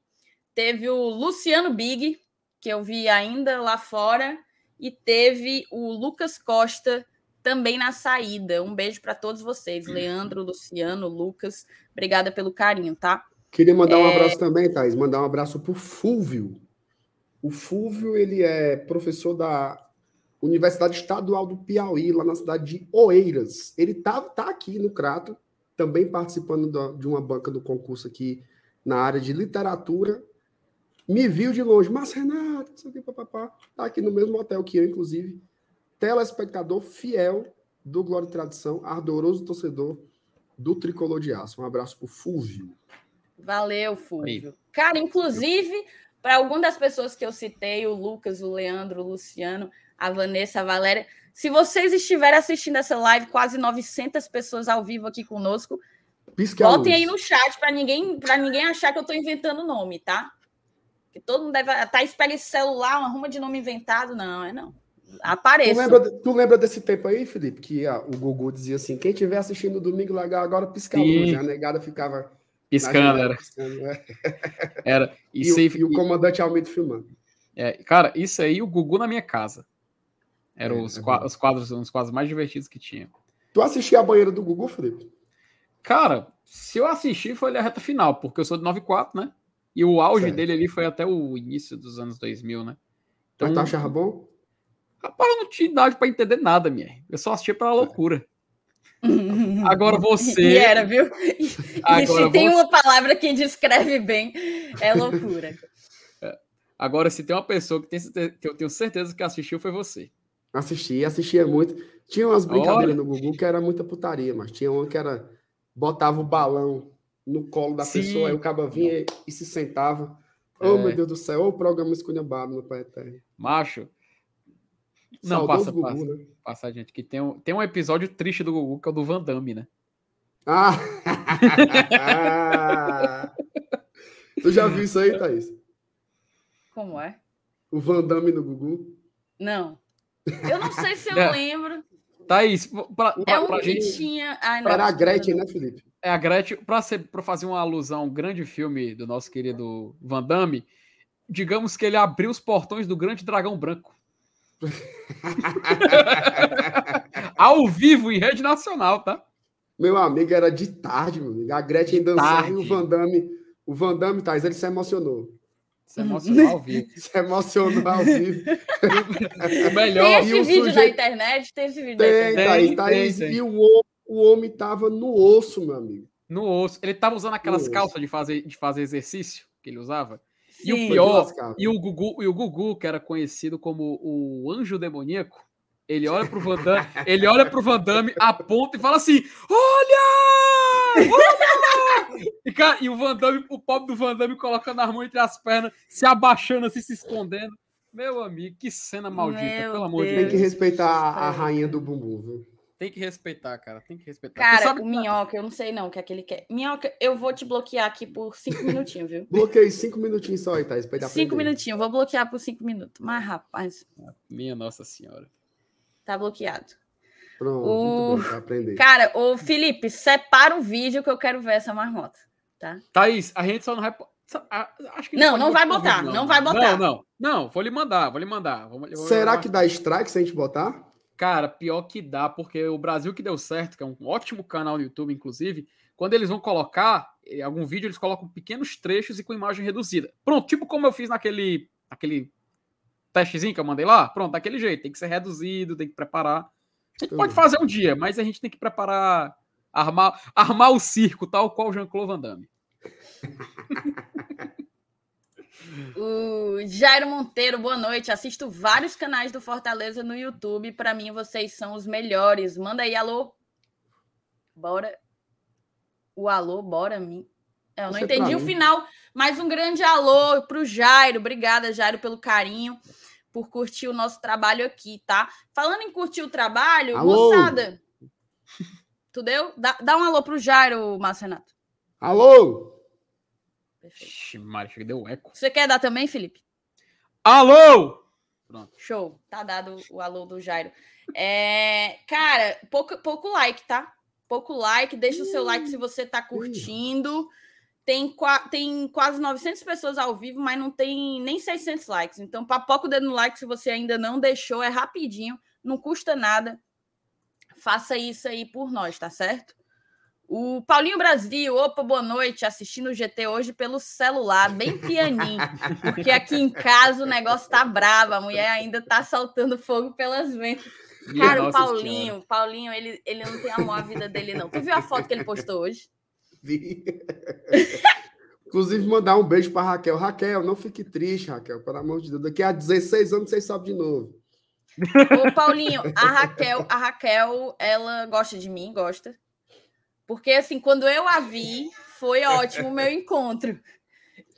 Ela foi bem carinhosa, foi ótimo, mas eu não sei se ainda ela ainda gosta, porque eu já falei umas coisas meio erradas aqui, né? Mas me diga aí, pelo amor de Deus, só para eu saber onde que eu tô pisando. Pablo do Paulinho, cara, postou a foto, ainda não mandou para a mulher é no corajoso. WhatsApp. Aí é, pô. Ele é corajoso. Corajoso. O Valmi Valmi mandou dois reais aqui para nós. Obrigada, Valmi. Valeu, Valmi. Ranieri Viana. Eu acredito, Leão rumo ao título mundial. Ranieri tá nessa há um tempão, viu? Mas ele tá quase lá. Uma hora chega. Tu sabe Valmi, que tem Valmi. uma... Eu não sei se eu digo. Diga. Tem aí uma possibilidade do campeão da Sul-Americana ir pro Mundial de Clubes, né? Cara, isso, enfraque... isso enfraqueceu muito, viu? Enfraqueceu eles muito. queriam fazer isso, eles queriam mudar essa fórmula para ter uma vaga para quem ganhasse Sul-Americano. Mas isso aí, esse papo aí andou muito para trás. Aí ia ter que ter uma vaga também para quem ganhasse a Europa League. Podia ia ter, ia ter, ia ter. O Mas assim, eu que... sou contra, tá? Eu acho que não deveria ir. Não, isso aí, isso aí não vai andar mais para frente, não, cara. Só foi uma, uma ideia que a FIFA tinha de fazer a, o, a super, o Super Mundial de Clubes, né? Ia ser de 4 em 4 anos, substituindo as datas da Copa das Confederações. E quando fosse ocorrer, era justamente os últimos quatro campeões da Libertadores, os últimos quatro campeões da Champions League, os últimos quatro campeões da Europa League e da Sul-Americana. Os quatro campeões iam tipo, fazer um bem bolado ali para dois irem jogar esse suposto Mundial de Clubes. Mas isso aí já andou para trás, isso aí não vai, não vai, não vai acontecer, não. Cara, deixa eu só ler aqui rapidinho a mensagem do chat que o Thiago mandou.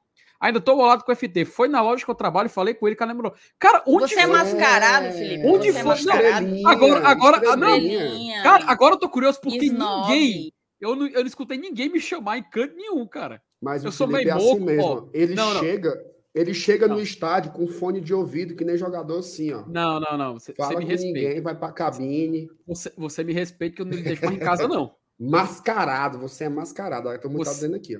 Você vai a pé pra casa agora. Não, não faça isso comigo, não. Não, mas, mas Thiago, explique aí como foi que isso aconteceu, aí, porque desse jeito agora, agora eu fiquei, agora eu fiquei até triste, cara. Explica aí depois aí direitinho essa história. É porque ele é meio moco, Thiago. Ele é meio moco. Não, o quê? Você é. Tá vendo? Não, mas fala sério, Thiago, depois explica aí, meu amigo, que aí eu fico, chego, eu fico sentindo mal. Não faça, não faça isso comigo não, tá? Faça isso comigo não. Ó, cara, Subiu, Não. subiu.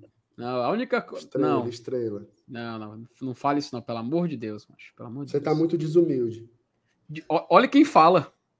Olha quem fala. Meu Olha amigo, que eu vou continuar fala. aqui pra não rolar um caso de família ao vivo.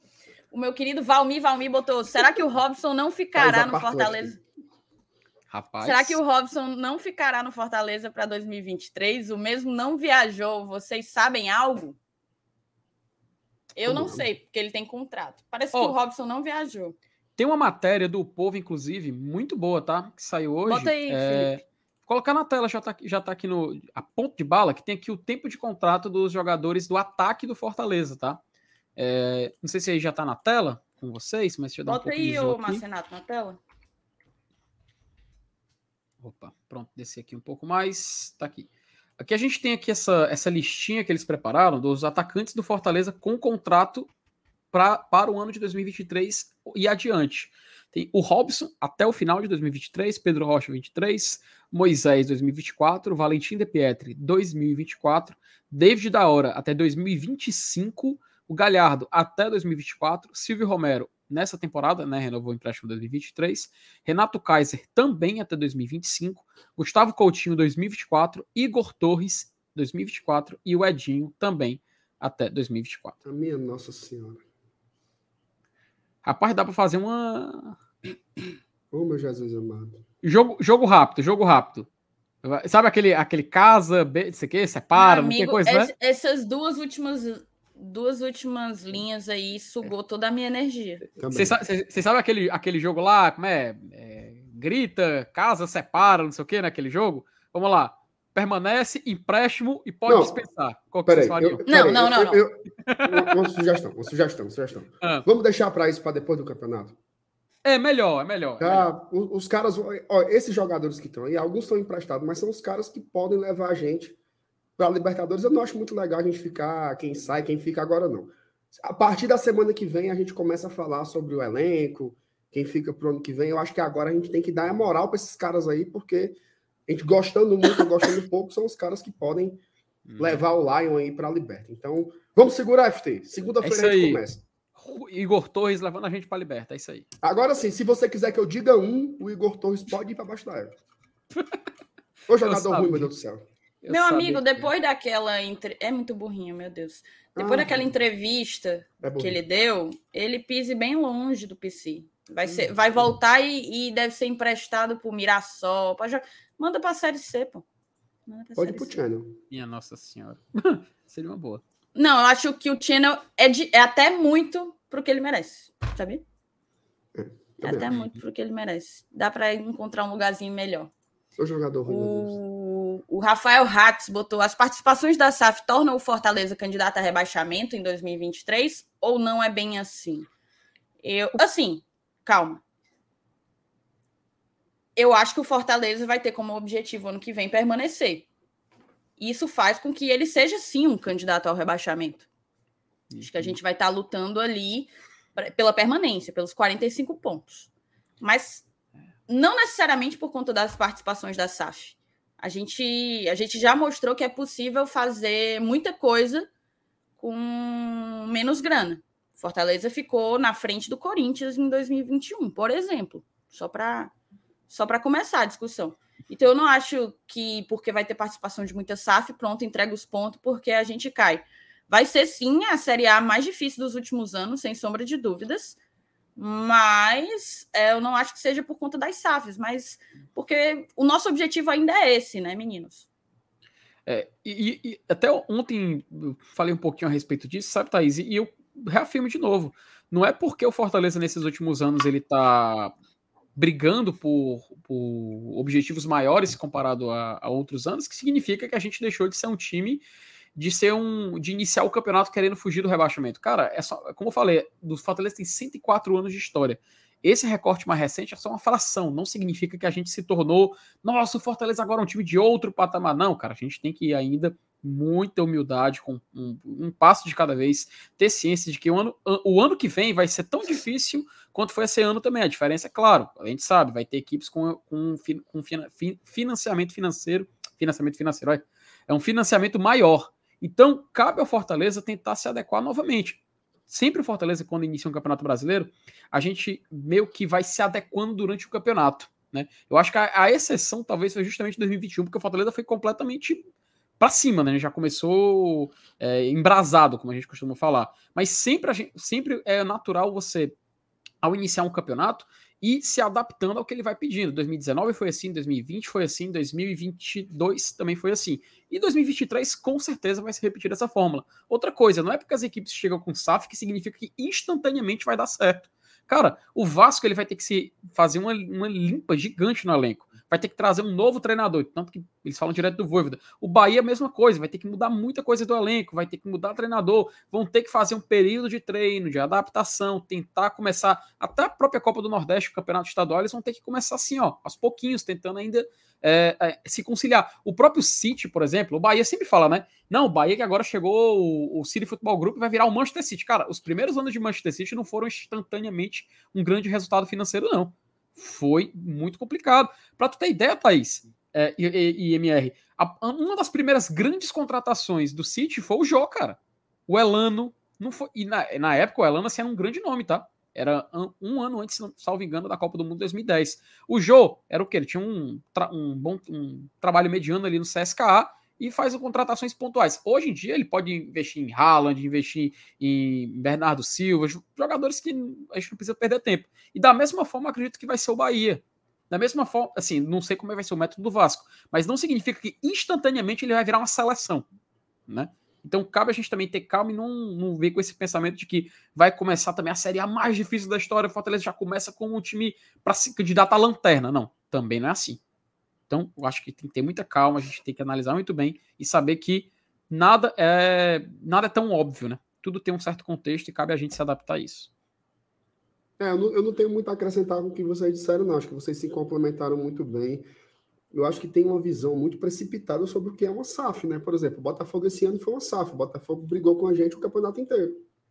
Segue brigando, inclusive, né? É, é um time que está brigando com a gente por uma vaga na Libertadores até o final. Então, assim, sobretudo esses modelos de SAF que já foram feitos aqui no Brasil, são SAFs que priorizam comprar as dívidas, né? Sanar os times, organizar tal.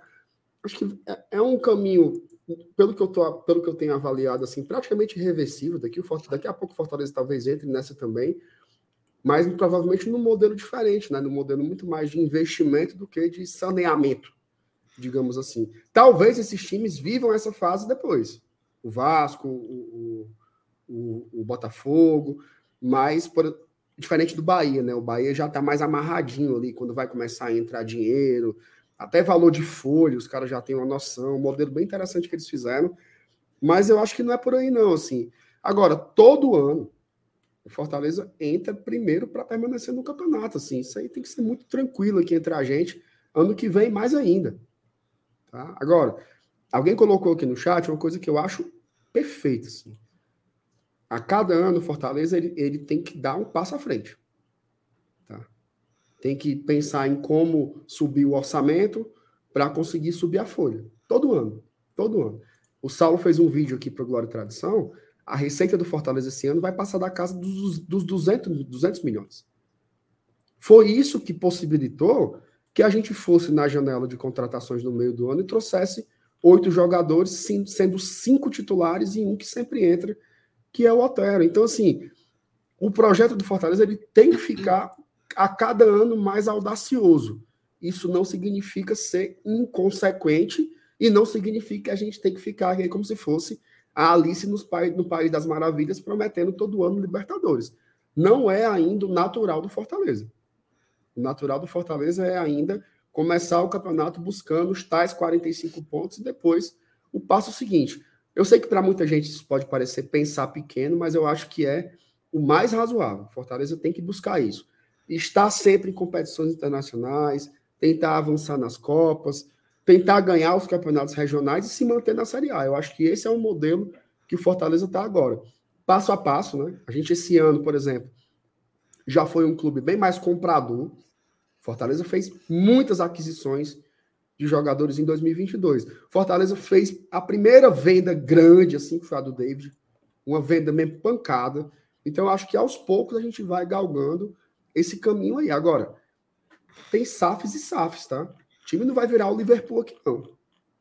Tá? O Red Bull Bragantino é uma SAF. Talvez não vá nem para a Sul-Americana. O Botafogo é uma SAF, tá brigando com a gente desde o começo. O Cuiabá é uma SAF, quase cai. Então, assim, calma, né? Calma para a gente tentar localizar um pouco isso. SAF não é dinheiro infinito, é a mudança do modelo administrativo do clube. Você sai de uma associação e você vira uma empresa, e aí é como se você partisse do pressuposto de que toda empresa vira um sucesso. E não é. Tem, tem empresa que quebra, tem empresa que vai à falência, tem empresa que é medíocre, tem empresa que estoura.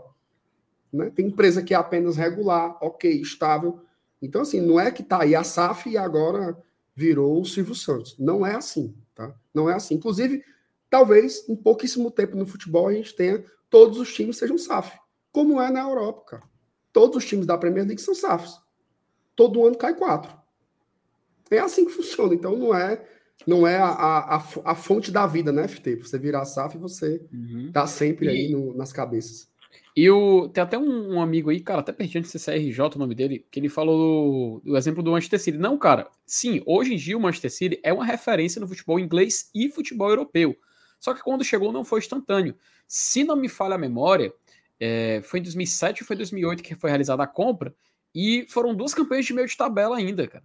Depois, até vou confirmar aqui para não falar besteira. Pronto, é, foi uma, uma campanha de nono colocado e depois um de décimo colocado. Aí somente na temporada seguinte ele fez uma campanha de G5, no que a gente pode citar, né? Foi quinto colocado.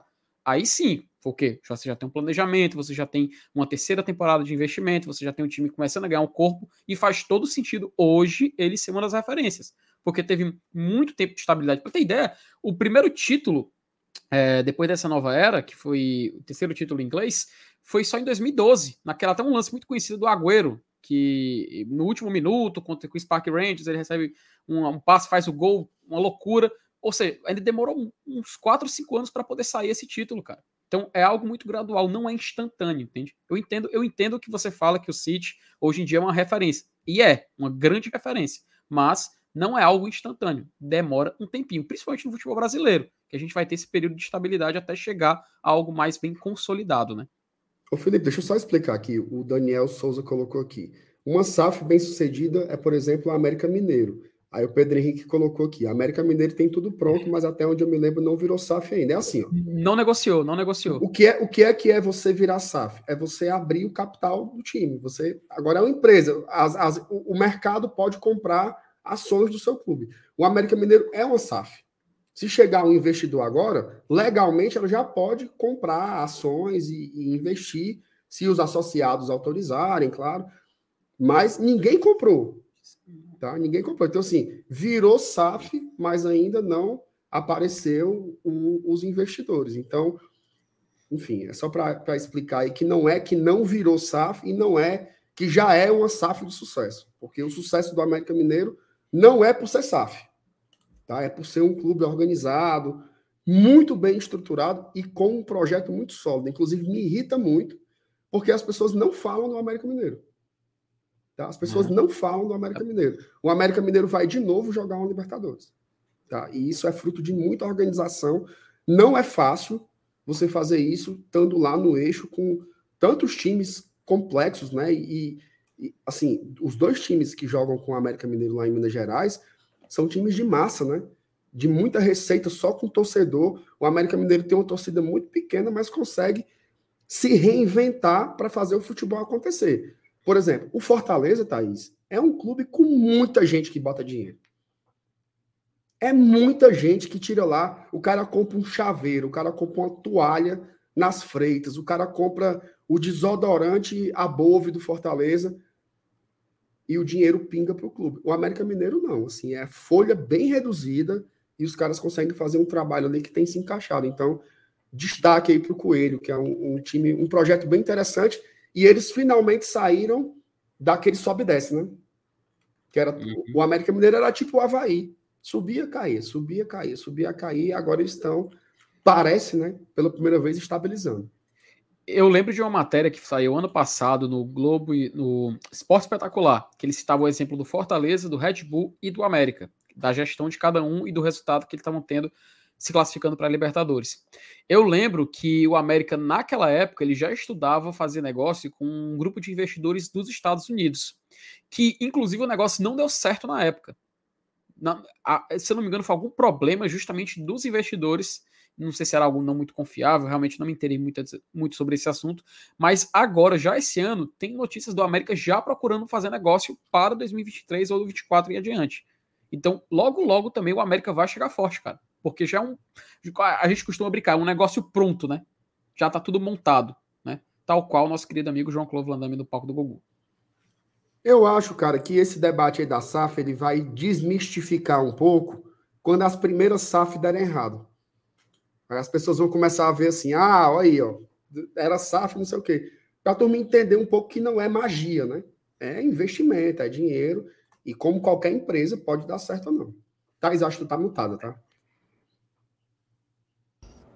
Tava. Eu só tinha concordado com você. De fato, quando começar a dar errado alguma, a gente tiver algum caso de uma SAF que cai ou que briga uhum. reiteradamente para não cair, aí a galera vai conseguir assimilar, porque do dia para a noite virou a solução para todos os problemas do futebol brasileiro, né? Times com enormes dívidas migrando para a SAF, adquirindo algum investidor e achando que tudo vai mudar da água para o vinho é, por conta disso. Acho que envolve muita coisa.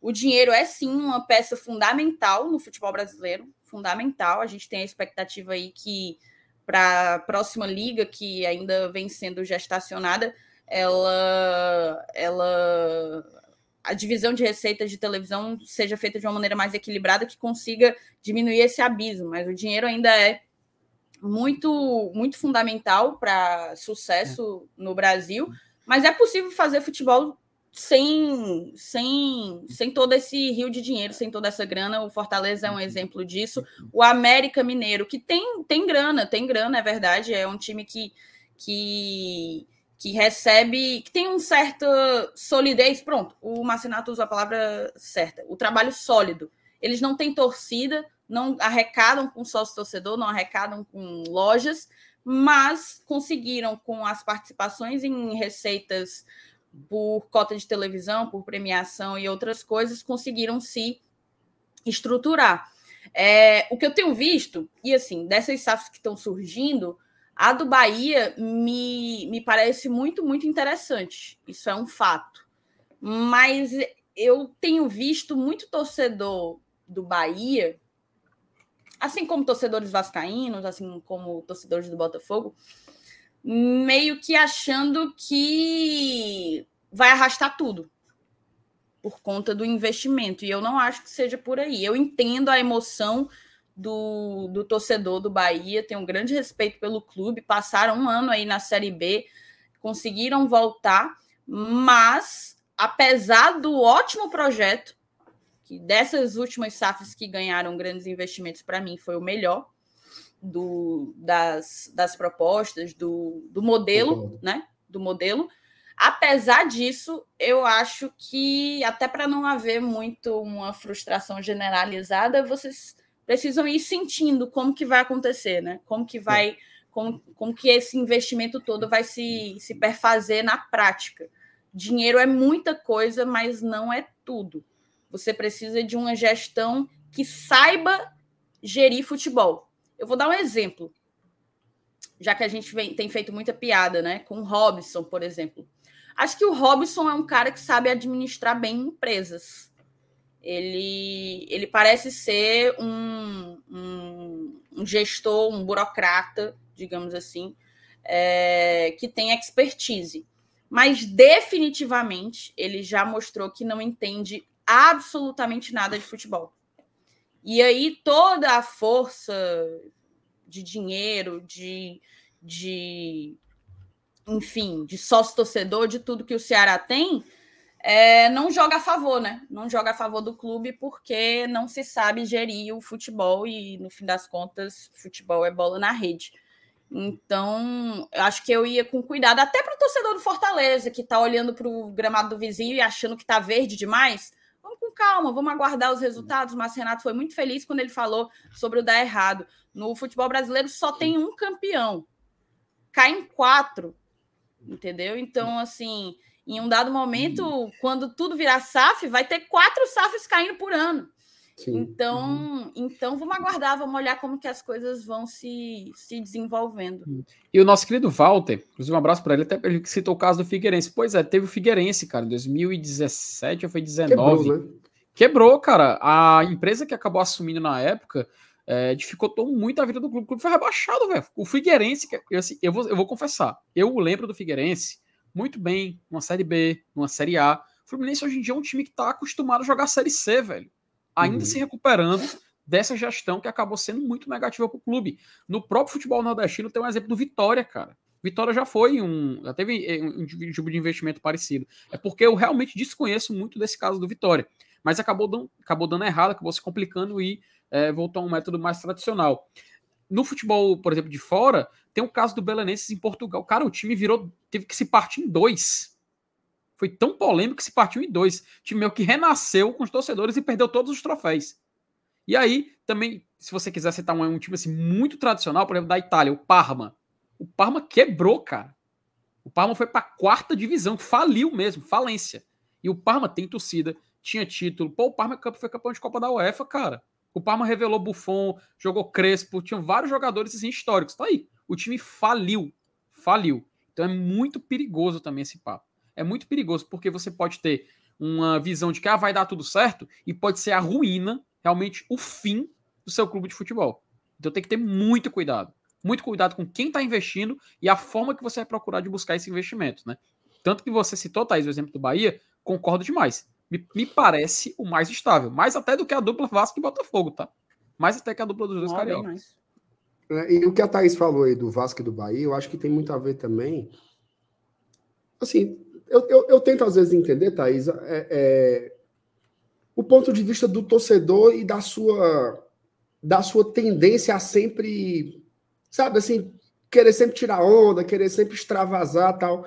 Pô, cara, o Vasco, é, a, a, a, a, gente se habituou, assim, eu cresci numa época em que o Vasco era um clube referência, assim, tipo, eu peguei ali os anos 90, o Vasco formava os grandes times do país, concorria ali com Palmeiras, com, com Corinthians, é, o Vasco que ganhou Libertadores, o Vasco que tinha os melhores jogadores do Brasil, comandado por um grande picareta, que era o Eurico Miranda, é bem verdade, mas um time muito, muito vitorioso. O Vasco até hoje tem das quatro maiores torcidas do país.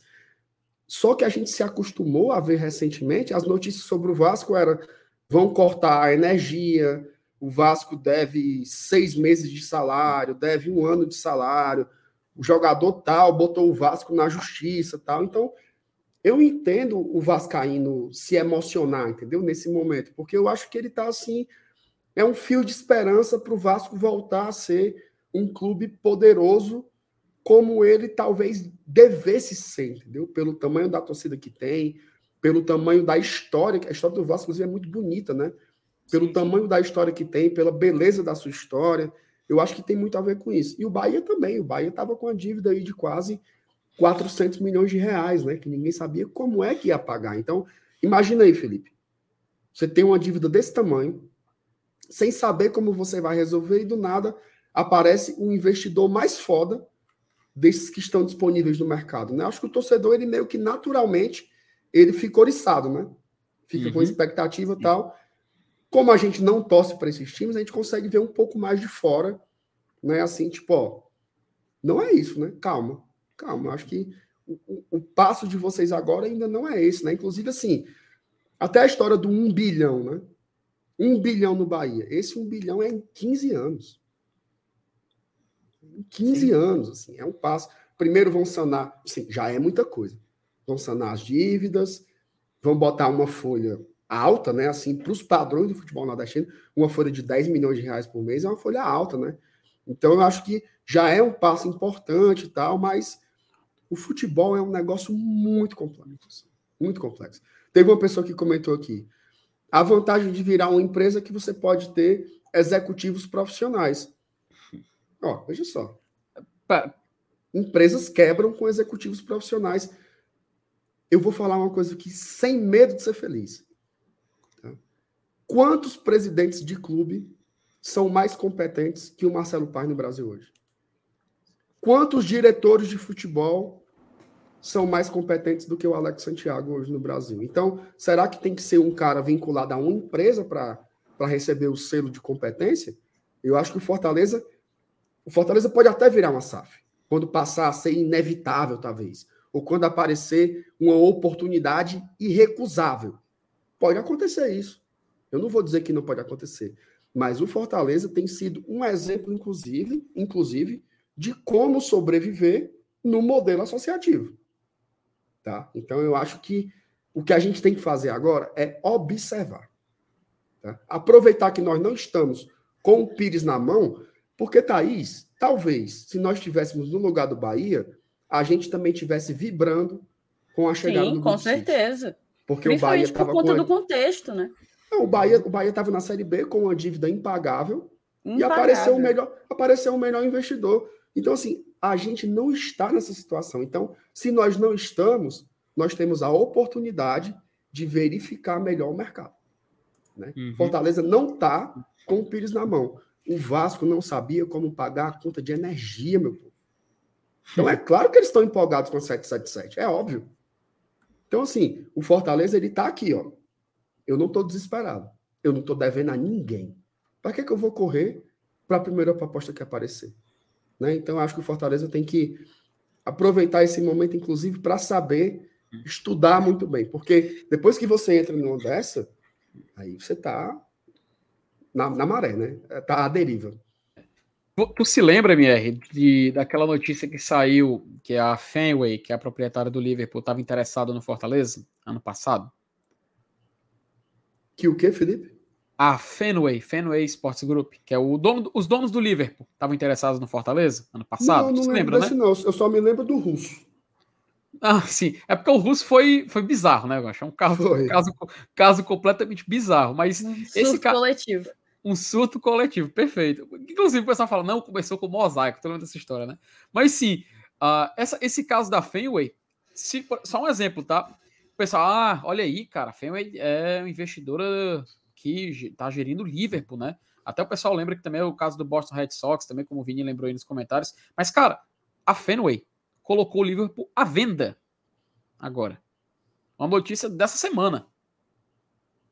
Aí você fala, pô, peraí, peraí, tá, tá vendendo? Como você tá vendendo? Sim, colocou, é, são os proprietários e estão colocando o clube à venda. E aí, é quem é que vai, aí quem é que vai acontecer? Quem é que vai comprar? E se for alguém, e for um grupo de, se um, de pessoal que não souber gerir? Cara, por isso que eu falo, é o Liverpool. O Liverpool, um dos maiores clubes do mundo. No United é um caso tão bizarro da família que controla o United, tão Ali bizarro, é.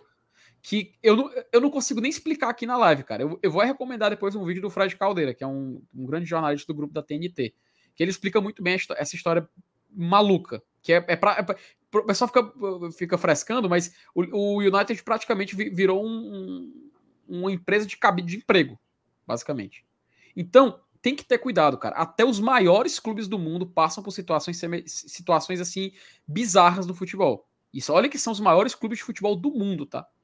Então, acho que a gente tem que ter, concordo com o MR, muito cuidado. E se por acaso a SAF se tornar uma realidade, a gente saber trabalhar com esse tipo de coisa. Isso aí. Perfeito. Vamos seguir aqui.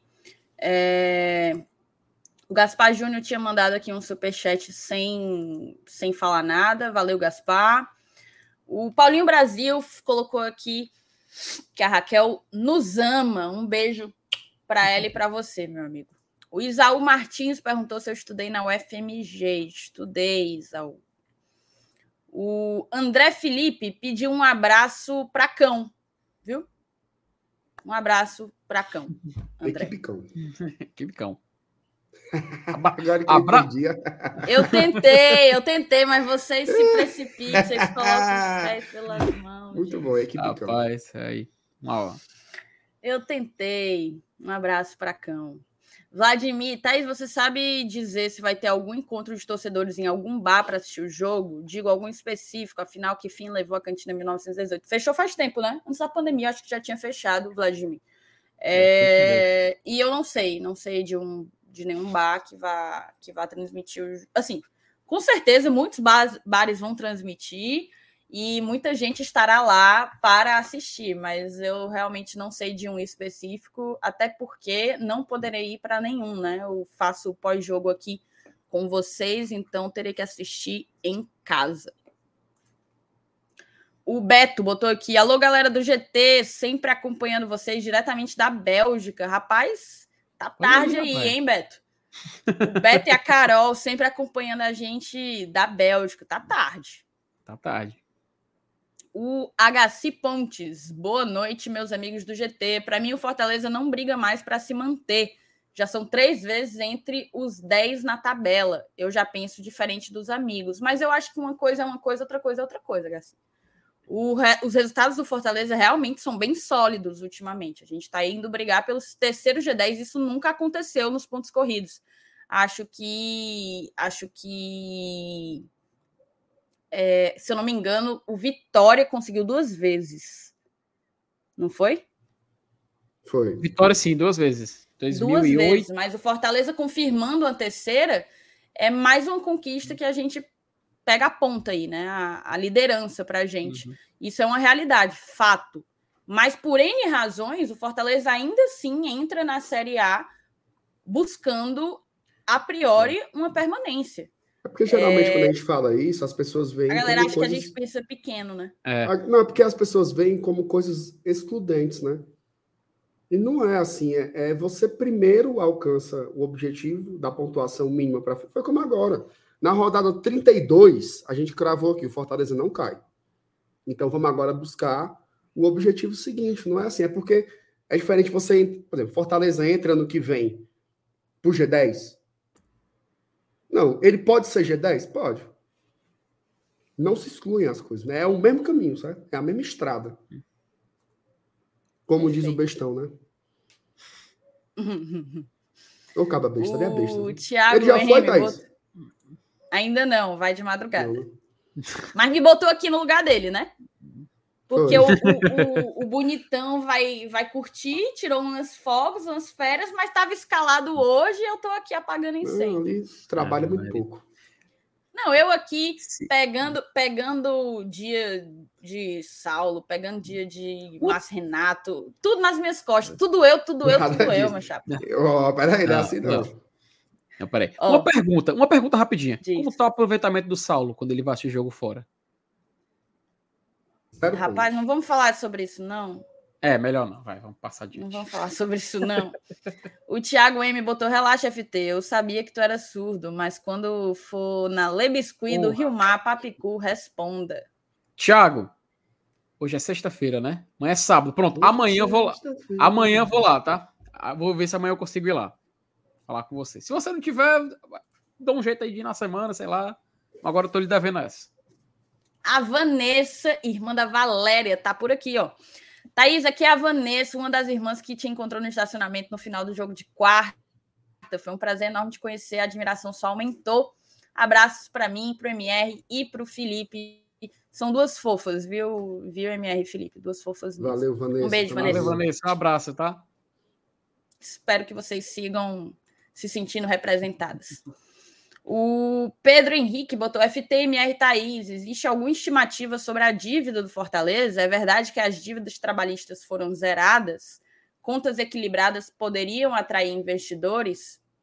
Vou jogar essa para os meninos. Fala, Felipe. Pode falar, Henrique. Não, o Fortaleza, Fortaleza, Fortaleza ele não tem, ele não tem dívidas trabalhistas, né? Elas foram zeradas esse ano. E o que o Fortaleza tem são passivos, né? Você tem, por exemplo, um jogador que você compra parcelado e fica para o ano que vem. Mas e não só não isso, é uma... o próprio salário já é projetado no passivo, né? Até é, isso não é, isso não é uma dívida, né? Como assim, por exemplo, eu comprei um carro, parcelei ele em 48 vezes. Eu não tenho uma dívida. Se eu estou pagando o carro todo mês, a parcela vence todo dia 20, eu estou pagando todo dia 20. Isso aí está dentro da operação financeira do clube. Então, dívida o Fortaleza não tem. Tá sanadinho, equilibrado. Graças a Deus, o que a gente tem que fazer é continuar aumentando o orçamento todo ano. É isso que a gente tem que fazer. Conseguimos 200 esse ano, vamos buscar os 220, os 240, os 260. É isso que o Fortaleza tem que fazer. Sempre conseguir fazer mais e mais dinheiro. E o maior capital do clube está aqui, ó. É a torcida. É o que é, é o que é tu, os 3 milhões de tricolores, né? Como diria. o povo vai falar. O, o... Gente, já são 10 horas, mas vocês ainda têm aí uns 15 minutinhos? Tem, a gente tem que falar do que todo mundo está falando. Né? Exato, né? exatamente. É. Mas eu queria só colocar aqui, porque o Tivas da resenha falou que eu não ia lembrar que eu falei com ela no estádio. Eu lembro perfeitamente, assim como eu lembro que eu só ia lhe mandar o alô se você falasse aqui no chat, se você falasse comigo aqui no chat. Mas deixa eu ver aqui, ó. Chivas. Cadê, ó? Chivas, Guadalajara. Ai, ai, meu Deus, cadê? Será que só que eu tinha escrito Chivas.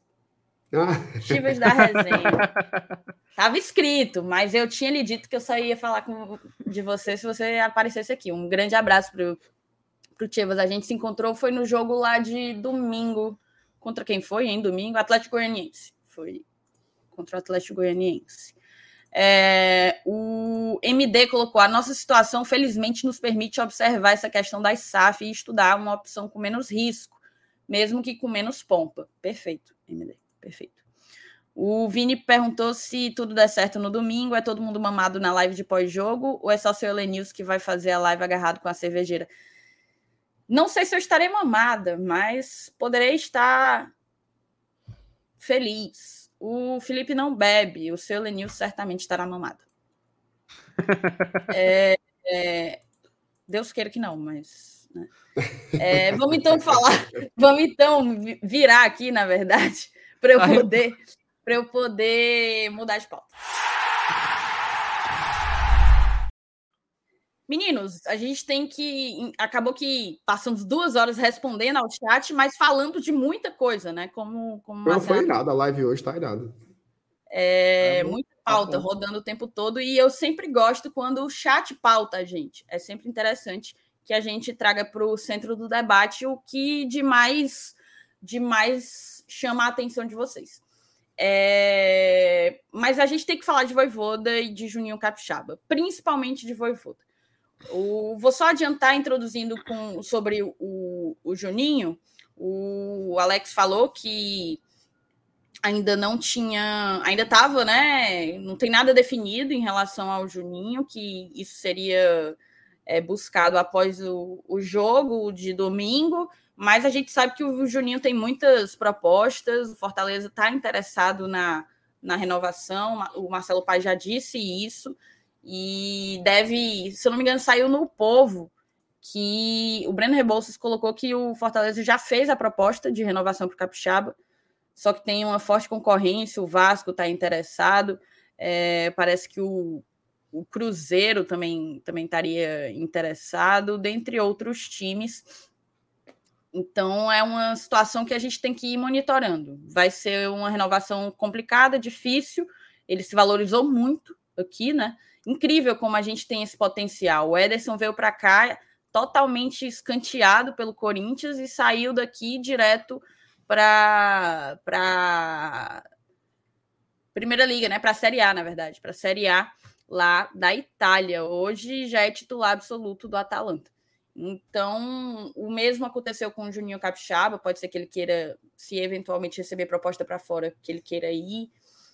Mas, enfim, eu acho que o, o, o que de mais importante a gente precisa falar é sobre o Voivoda, né? que é o nosso grande objetivo de, em termos de renovação.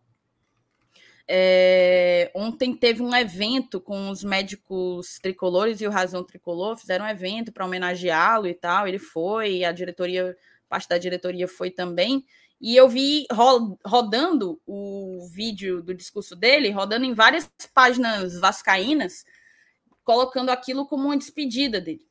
E não necessariamente é. O Voivoda, o Voivoda tem aquele discurso desde sempre. Então eu queria ouvir de vocês como é que vocês avaliam. Tem muita gente do Vasco já dando já dando conta de que ele está indo para lá. E agora à noite surgiu um burburinho de que ele iria para o Bahia, né? De que o Bahia está buscando a contratação do Voivoda. Queria que vocês falassem um pouco sobre isso e qual a expectativa de vocês enquanto torcedores do Fortaleza. Pode Vai, começar, viu, Mer? Pode começar, Mer. Tô preparando aqui o negócio do, de amanhã. Baitinho sempre quer que eu comece. Ó, oh. Você me...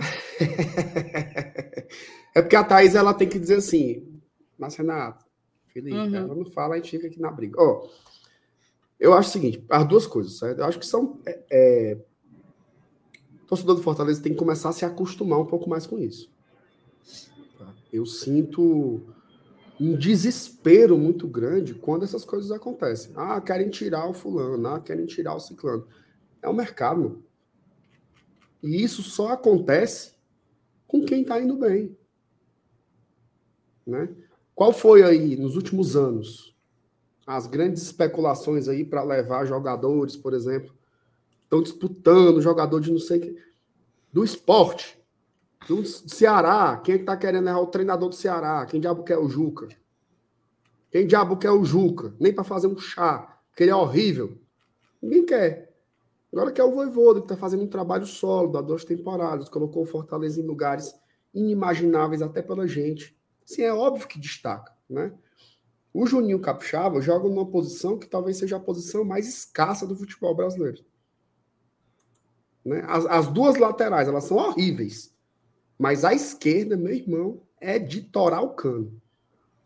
Você não acha jogador. Então, se você vê um cara que se destaca um pouco mais, você já pensa em dar uma oportunidade, né?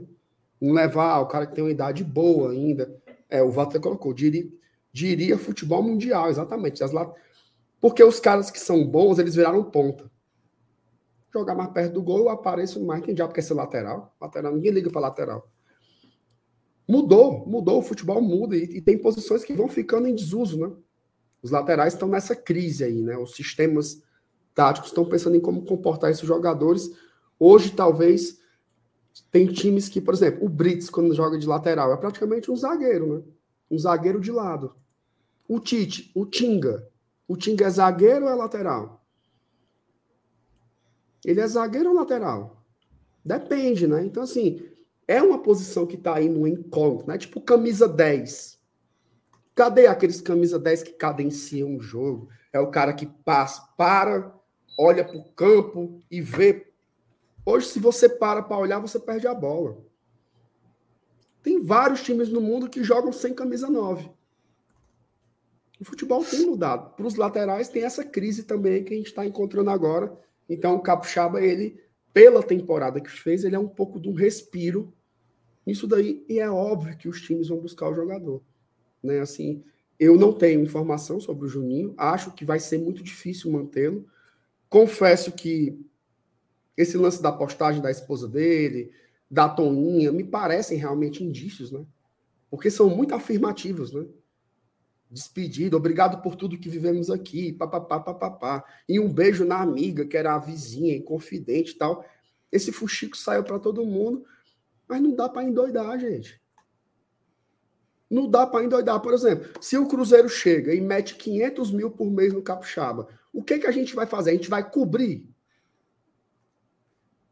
eu não quero dar 500 mil no Capixaba. Por mais que eu ache que ele fez uma ótima temporada e que ele tem que ser valorizado, por exemplo, eu acho que o salário do, do, do Capixaba ele deveria ser aumentado, fazer um contrato, fazer um salário maior, um contrato de três anos, de dois anos, ok. Mas você vai cobrir?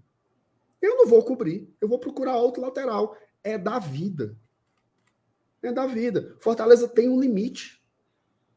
Tem um limite. Eu acho que o Juninho é, é um bom jogador, fez uma boa temporada, mas ele não é o jogador para ser o salário mais alto do Fortaleza. Não é nem porque eu não queira dar, não. É porque eu acho que não é. Não é da nossa realidade. Não é.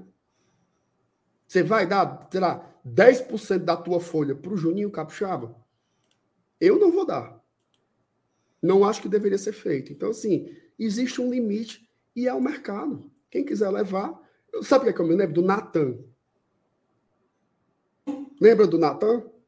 Que estava no Atlético Mineiro, meio campista, estava lá a briga. Sim. Fluminense chegou com quase 600 mil reais. O que, que você faz? O que, que o Natan faz? E foi banco a temporada inteira. É banco. Você vai, você vai cobrir a proposta do Fluminense? Deixa levar, meu amigo. E vamos buscar o que é da nossa realidade. Se não for para o Capixaba ficar dentro da nossa realidade, saia. Faz parte. Obrigado por tudo. Jogou demais, cara super raçudo. Eu gostei muito da temporada do Juninho. Mas ele não é esse jogador para a gente fazer loucuras e meter os pés pela cabeça. E vamos procurar outro jogador e vamos encontrar. Fortaleza tem 104 anos. Ora, vai morrer porque aí saiu o Juninho Capixaba? Não vai. Sobre o Voivoda, o seguinte. Já é uma outra linguagem. Certo? É uma outra linguagem. O Voivoda, ele, por tudo que ele já demonstrou aqui, e eu me sinto, inclusive, ridículo em ter que explicar isso. Meu povo, duas temporadas que o Voivoda está aqui, será que não ficou claro que não é o dinheiro preponderante? Será que o, o que é que ele precisa fazer para as pessoas entenderem que ele não se move pelo dinheiro? O dinheiro é importante? É claro. É óbvio. É óbvio que o dinheiro é importante. É óbvio que o Voivoda merece um contrato maior, um salário maior. É óbvio. Mas ele não escolhe por causa disso. Se o Voivoda, se o Voivoda escolhesse por causa disso, ele já teria saído daqui umas 10 vezes. Porque foi o que chegou de proposta e de sondagem aqui para ele. Inclusive Mineiro, recebeu a proposta milionária, né? Atlético Mineiro, Internacional, é, o futebol dos Emirados Árabes. Todo mundo já quis levar o Voivoda. O Flamengo, cara, antes do Dorival, sondou o Voivoda. Sabe o que foi que o Voivoda fez? Nem escutou a proposta. Ele não perguntou nem assim, ó. Ei, pergunte lá quanto é. Ele chega para o empresário e diga assim: não me traga nada porque eu não tenho interesse. Então, quando o Voivoda fala que ele só vai pensar nisso depois do jogo contra o Santos, é porque ele só vai pensar nisso depois do jogo contra o Santos. Será que o torcedor não entendeu isso ainda? O que é que ele precisa fazer para a gente entender isso? Ah, o Corinthians vai cobrir nossa proposta. O Corinthians sempre cobriu as nossas propostas e o Corinthians talvez sempre cobrirá. Mas não é isso que vai fazer o Voivoda ficar ou o Voivoda sair. E ele nunca nos enganou com relação a isso. Na prática, não no discurso. Porque no discurso, a gente já experimentou. Nós já tivemos treinador aqui que nós também levantamos mosaico, que nós também cantamos amor, e ele discursou para a gente dizendo: eu cumpro os meus contratos. E vazou por duas vezes. Tá? O Voivoda nunca precisou discursar sobre lealdade. O Voivoda nunca precisou discursar sobre fidelidade ao clube. O que é que o Voivoda faz? Ele pratica. Ele cumpre foi aquilo que foi, foi estabelecido. Fiel. Sabe para quem o Voivoda se dirige sobre lealdade, sobre fidelidade? As pessoas que trabalham com ele no dia a dia no clube. Se você tiver a oportunidade de conhecer qualquer pessoa que trabalhem no PC, do porteiro ao presidente, perguntem quem é o Juan Pablo Voivoda. Ali ele mostra a lealdade. Não é chegando no microfonezinho e dizendo, olha, eu sou o baluarte da ética. Não é isso. Então, assim, se for para o Voivoda ficar, é pelo projeto que o Fortaleza apresente a ele. E uma coisa eu posso garantir: o projeto do Fortaleza para 2023 ele é mais audacioso do que foi em 2022. Vai ser suficiente? Não sei. E sinceramente, Thaís, vou dizer uma coisa aqui com todo o coração, certo? Eu tenho muita expectativa para o Voivoda ficar. Muita. Também. Muita expectativa. Muita esperança. Tem indícios que você junta. Mas eu vou dizer uma coisa que o meu coração faz assim, ó. Ele é amassado, assim, como se fosse uma bolinha de papel de pensar nisso. Mas se o Voivoda decidir sair do Fortaleza, tá tudo bem. Tá tudo bem. Ele tem todo o direito de buscar. Todo o direito. Perfeito. Felicidade, de buscar um outro caminho, de buscar um outro projeto, de conversar com a família dele e ver o que a família dele quer fazer. Nós não temos direito de exigir nada desse cara. Tudo que nada. ele nos prometeu, ele, ele cumpriu, né, Marcinato? Nada, nada, absolutamente nada. Porque ele nunca cumpriu nada e ele entregou todos os objetivos que foram estabelecidos. Não teve uma meta que a diretoria executiva de, do Fortaleza tenha traçado para o Voivoda que ele não tenha cumprido. Nenhuma. Uhum. Então, assim, para a gente também ficar nessa, assim, tipo, o Fortaleza vai fazer, gente, sempre o que for possível. E eu acho que o que o Fortaleza está preparando para o Voivoda em 2023, caso ele queira permanecer, é muito grande. E eu acho que o Voivoda é, pode sim querer fazer parte desse projeto e pode querer fazer uma coisa que é fundamental: crescer junto com o Fortaleza. Tá? Crescer junto com o Fortaleza. O Fortaleza abriu as portas do Voivoda para isso aqui para o futebol mais. Não diria que é o, melhor futebol do mundo, né? Mas para o futebol mais aquecedor do mundo, mais apaixonante, que é o futebol brasileiro. Um mercado gigante, né? Poderosíssimo.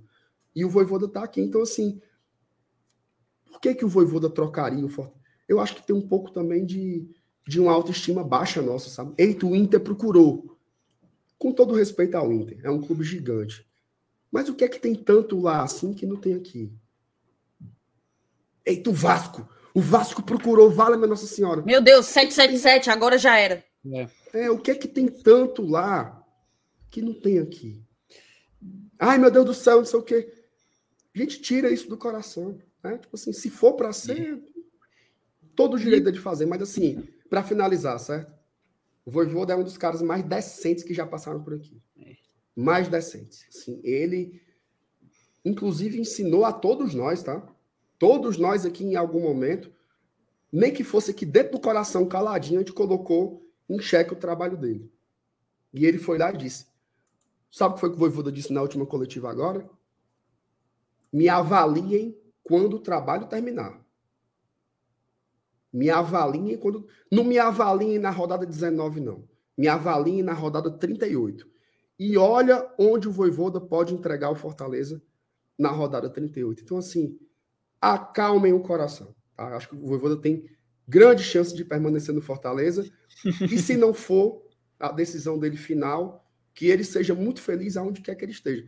Ele é um cara de todo o coração. Assim. Eu sempre vou torcer pelo Voivoda. Sempre, sempre, sempre. Porque ele é o maior e o melhor treinador que já passou pelo Fortaleza o torcedor do Fortaleza não tem o direito de ficar de bico pelo Voivoda. De jeito nenhum, porque ele sempre foi muito correto, muito justo e muito decente desde a primeira vez que ele botou o pé no PC.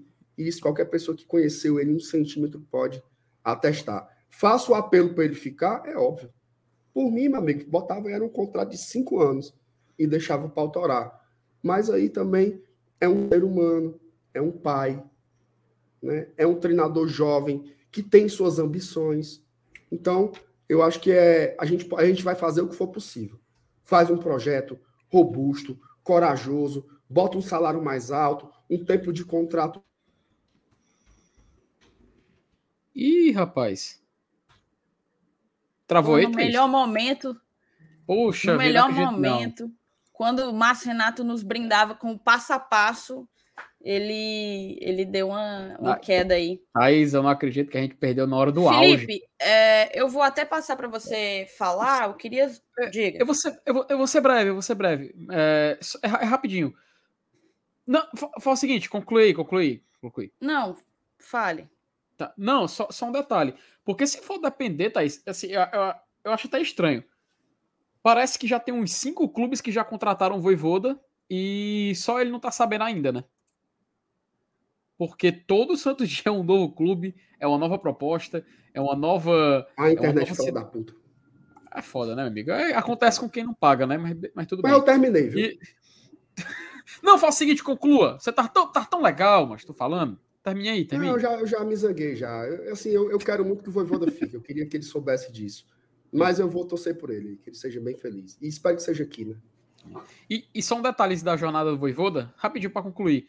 É, eu acho bacana porque, assim, o primeiro grande feito dele como treinador, não o primeiro grande trabalho, tá? O primeiro grande feito dele foi no Tadjeres. Lembra daquele Tadjeres que eliminou São Paulo, né?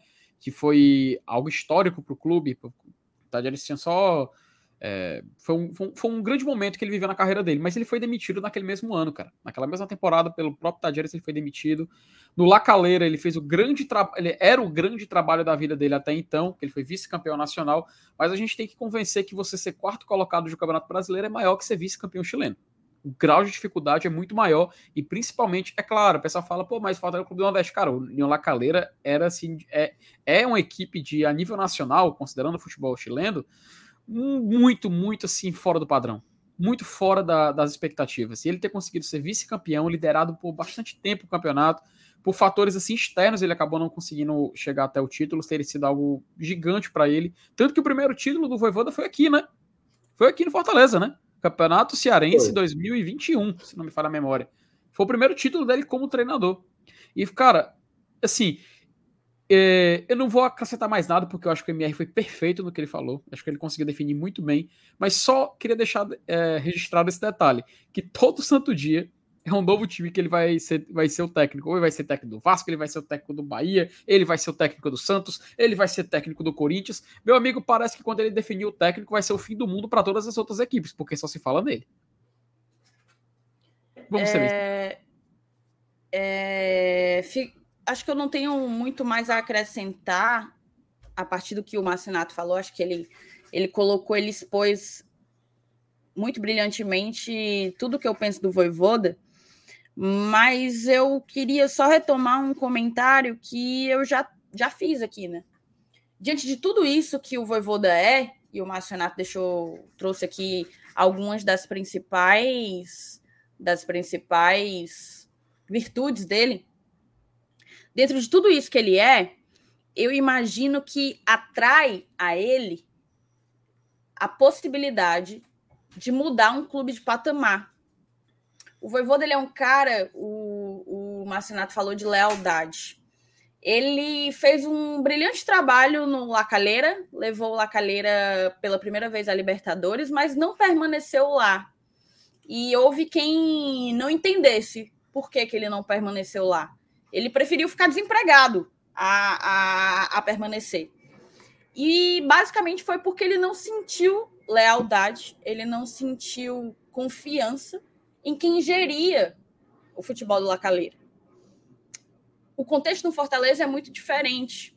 E quando a gente fala é, que ele não olha apenas pelo dinheiro, é porque ele olha para a carreira dele e para o ponto em que ele sabe onde ele quer chegar. O vovô dele é um cara que ele sabe onde ele quer chegar. Mesmo depois de conquistar no Lacaleira algo inédito, ele sabia que aquilo não era uma situação em que ele ia se sentir confortável para mais um ano de trabalho. Ele sabe como ele quer conduzir a carreira dele.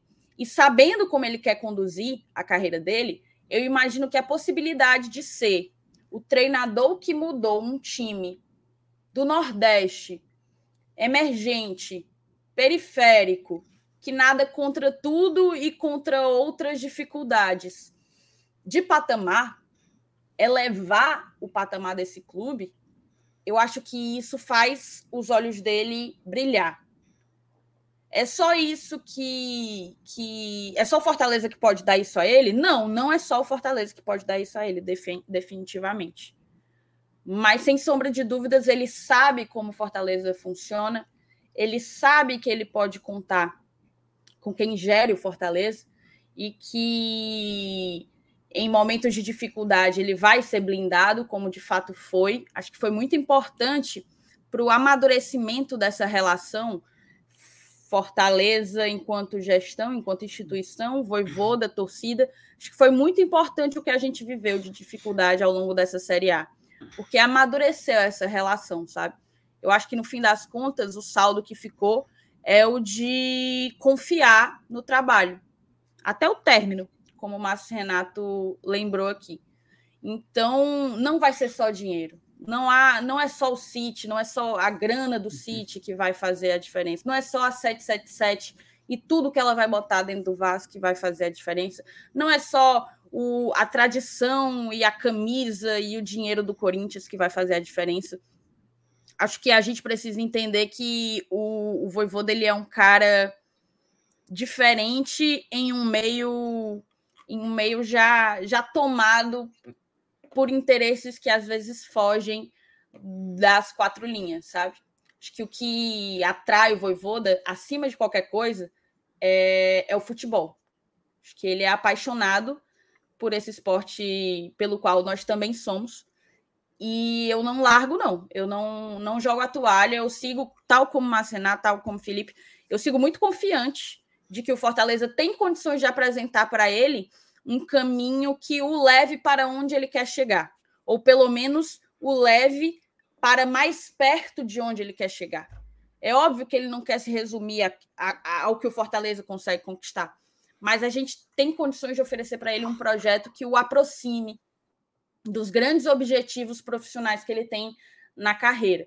E o projeto Fortaleza para o ano que vem é sim ousado, audacioso e, e eu tenho certeza que a gente tem condições de, de buscá-los, de, de realizá-los, mantendo a mesma pegada, mantendo essa maturidade que eu mencionei nessa relação e, e nessa.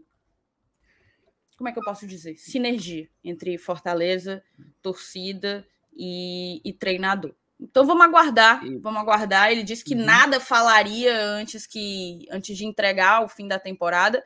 A temporada encerra às 18 horas de domingo e só então a gente vai ter alguma alguma resposta. Até lá, eu estou focado no que ele pode me entregar, que é a segunda Libertadores seguida da história do. Fortaleza. E, e é nisso que eu vou que eu vou dedicar a minha energia. E Thaís, sabe por que a gente fica mais tranquilo? Sabe por quê?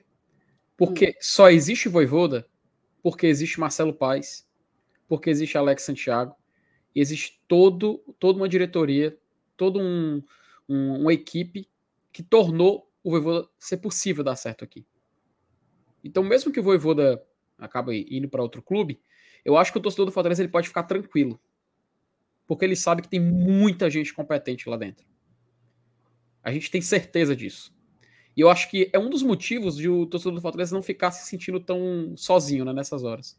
Porque ele sabe que mesmo que o treinador que colocou o Fortaleza numa posição onde a gente nunca imaginou, mesmo que ele vá embora, os responsáveis por ter dado todas as ferramentas possíveis para ele fazer isso vão continuar aqui. Então, espero que esse seja um, um sentimento que possa ser compartilhado por todos, tá? Mesmo que o treinador vá embora, a gente tem que lembrar que os responsáveis por ele tá ter dado certo no Fortaleza vão continuar no Fortaleza. Ei, tem um monte de torcedor do Bahia no chat, tá engraçado, cara. Tá bom demais, cara. cara é porque também tem do É porque eu eu caí assim, eu coloquei na entre as tags, eu botei, óbvio, né? A gente tem que saber atrair. eu coloquei Voivô da Bahia, Voivô da Vasco. Aí, só agora que eu tô entendendo por que tem tanto torcedor do Bahia. Bem, já tá na assistente lá do City tal. Vai ser um concorrente, né, do Fortaleza aí, provavelmente. Eu acho também. que o Vitor do, do Sou Mais Bahia também tava por aqui. Vitor Torres, um tá abraço tá pro Vitor. né, também aí. Com...